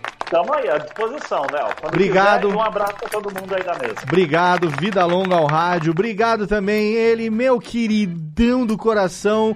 Olha, ainda quero você aqui num Radiofobia para você chamar de seu, de cabo a rabo, porque o que a gente tem de coisa legal para contar de história e de bastidores. Ele que é fã dos Djalma, meu querido Jorge Ribeiro, direto da ah. Mix FM, meu brother. Que saudade, irmão. Obrigado, viu, Léo? Obrigado pelo convite. Foi uma honra, um prazer estar com tanta gente boa hoje conversando do que a gente gosta de fazer, né? Eu todos os dias, né? A galera que quiser, inclusive, acompanhar um pouco mais do meu trabalho, posso deixar o Instagram aqui? Claro, tudo, tudo, tudo. Ó, arroba Jorge underline Ribeiro underline. Já tinha um outro Jorge Ribeiro lá, já tentei mandar mensagem pro cara pra ver se o cara deixava o Instagram livre, mas nem sequer me respondeu. Olha aí, nem tá sequer... Quem sabe um dia se eu ganhar na loteria eu compro o Instagram dele. Mas é isso aí, ó. Jorge underline Ribeiro underline, tá? Tem que colocar os underlines lá pra poder achar meu perfil. Tô lá no Insta, tô lá na Mix, segunda a sexta, das 14 às 18, né? Pra São Paulo no 600.3, pra rapaziada que quer ouvir pela internet, radiosnet.com, TuneIn, tem o aplicativo da Mix também online pra você baixar. E já que a gente falou de Rádio App, tem a minha Radinho também. A galera oh! pode entrar lá no TuneIn e no radiosnet.com e seguir a Panambi FM. Panambi, Panambi FM? Panambi FM é uma rádio focada no público adulto contemporâneo, tá? Tem muitas coisas legais lá. A rádio, a gente começou um projeto há um tempo atrás. Que legal! Fo focado numa região aqui de São Paulo, com uma associação de moradores. Aí acabou não dando certo, a associação, inclusive, até acabou se desfazendo, mas eu preferi continuar com o projeto por conta própria. Então que a legal, rádio tem é, programas legais de sábado à noite, de música eletrônica, de sets mixados com DJs tem uma programação nacional bacana, tem eu de vez em quando do, do Ar da Graça lá, às vezes Pô. quando eu olho lá, tem bastante audiência, eu entro lá e dou um blá né? Vou entro aqui, Dom Blá, Dom Blá. Esse aqui é o meu estúdio de gravação, né? Onde eu gravo as, as chamadas e, e, as, e, as, publicidades para as rádios que eu atendo no Brasil. E a rádio funciona aqui também, né? Então a gente tá nesse, nesse meio, nesse balacobaco Pô, que legal. Todo. Vou ouvir. Amanhã já, quando for fazer a minha caminhada aqui amanhã, já vou botar lá para ouvir a Panambi FM é, no, em todos os aplicativos aí tem, né? Vou deixar link no post também pra galera só poder encontrar. Só falta o site, só falta o site, mas a gente vai trabalhar nisso também. Tem, tem também o, o, o Instagram, né? Arroba Excelente. Todos os links estarão no post. Que saudade de você, meu amigo Jorge Ribeiro. Obrigado por ter aceito o convite. Tamo junto, irmão. Vou, vou pra Serra Negra logo, logo pra gente tomar uma aí. Por favor, assim que o protocolo permitir, é, será um convidado. Vamos fazer um churras hoje. Agora eu tô morando numa casa, tem uma churrasqueira delícia aqui. Vem pra cá, a gente vai pegar uma cervejinha fabricada aqui na Dortmund Beer. Não é técnica, não. Não é, Jabá, pô. E, mas, mas vamos fazer aqui. Todo mundo, inclusive, tá convidado quando acabar a pandemia. Vamos Oba. fazer um mega bofe aqui. Oba. Que puta que pariu, hein?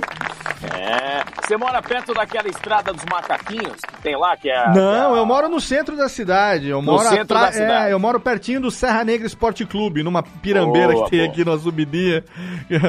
A minha que namorada veio. A da, do Macaquinhos ali é um lugar bem arborizado, bem gostoso, tem uma vista. Ali é, eu já morei no bairro mais lá. afastado quando eu era moleque. Agora, hoje em dia, não. Hoje em dia eu morava num apartamento, agora eu, já vai fazer dois anos que eu tô numa casa Fala aqui verdade, no centro. Você é dono do Hotel Fazenda Vale do Sol, pô. Um dos acionistas. já, nossa senhora, né? se fosse, estaria. nossa Deus, nem, nem falem, nem cogite uma possibilidade dessa. Daí eu morava lá, né? Morava lá. Muito bom, Jorgeão. Obrigado, viu, querido, mais uma vez. Tamo junto. E obrigado a ele que, se tem rádio e tem música, tem a presença dele aqui. Ele que é integrante fundador desta bodega, quem diria, 12 anos, Marco Lauro Putz, aquela párea. Pois é, de vez em quando a gente aparece por aqui, é sempre uma honra, sempre um prazer. E, pô, uma honra estar com todos vocês hoje, muito legal. E a gente precisa torcer e trabalhar para que o rádio enxergue cada vez mais adiante, para frente, Sim. né, para o futuro. Esqueça os anos 90, os anos 90 já se foram. Já foi. Né? Os anos 90 já, ó, faz tempo, vamos olhar para frente. Os anos 90 já fazem 30 anos, Marcos Lauro. pois é. 20, bicho. 20, quase 30 já. Brincadeira. É brincadeira, bicho. Ô, louco, você já foi, quem diria. Mas nós estamos aqui, obrigado mais uma vez pela sua participação. Orfeu Digital, redes sociais, todos os links lá no post também. Parabéns pelo trabalho Isso. aí com o Chico César, excelente. Tô acompanhando, hein? Tamo aí, bicho. É uma correria danada, mas vale a pena. Muito bom. Fenomenal, irmão. Obrigado mais uma vez pela sua participação aqui. Obrigado Valeu. pela estar tá junto comigo nesses 12 anos aqui nesse projeto maluco. E obrigado a você aí, querido ouvinte, pelo seu download, pela sua paciência. Quem diria que chegaremos ao programa número 299? Estamos na metade do mês de março de 2021 e se prepara porque tem cinco segundas-feiras nesse mês. Dia 29 é o Radiofobia número 300 especialíssimo. Conto com o seu download, conto com a sua audiência. Obrigado, um abraço na boca e até a próxima. Tchau.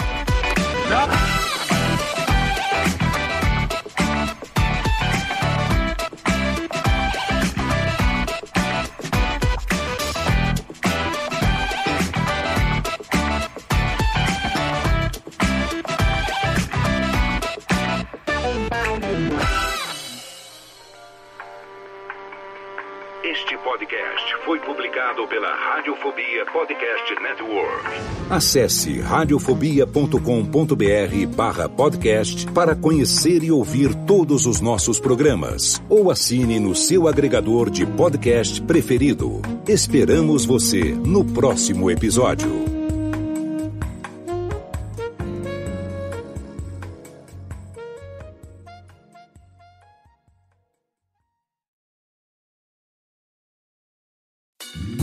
Oi, eu sou o Antônio Viviane e quero convidar você a ouvir o nosso podcast Voz Off. Desde julho de 2017, eu e meu amigo Nicola Lauleta temos o prazer de conversar com as grandes vozes do rádio, da TV e da publicidade do Brasil e trazer suas histórias até você. Se você, como nós, é apaixonado por locução, acesse vozoff.com.br e acompanhe nossos episódios aqui na Radiofobia Podcast Network.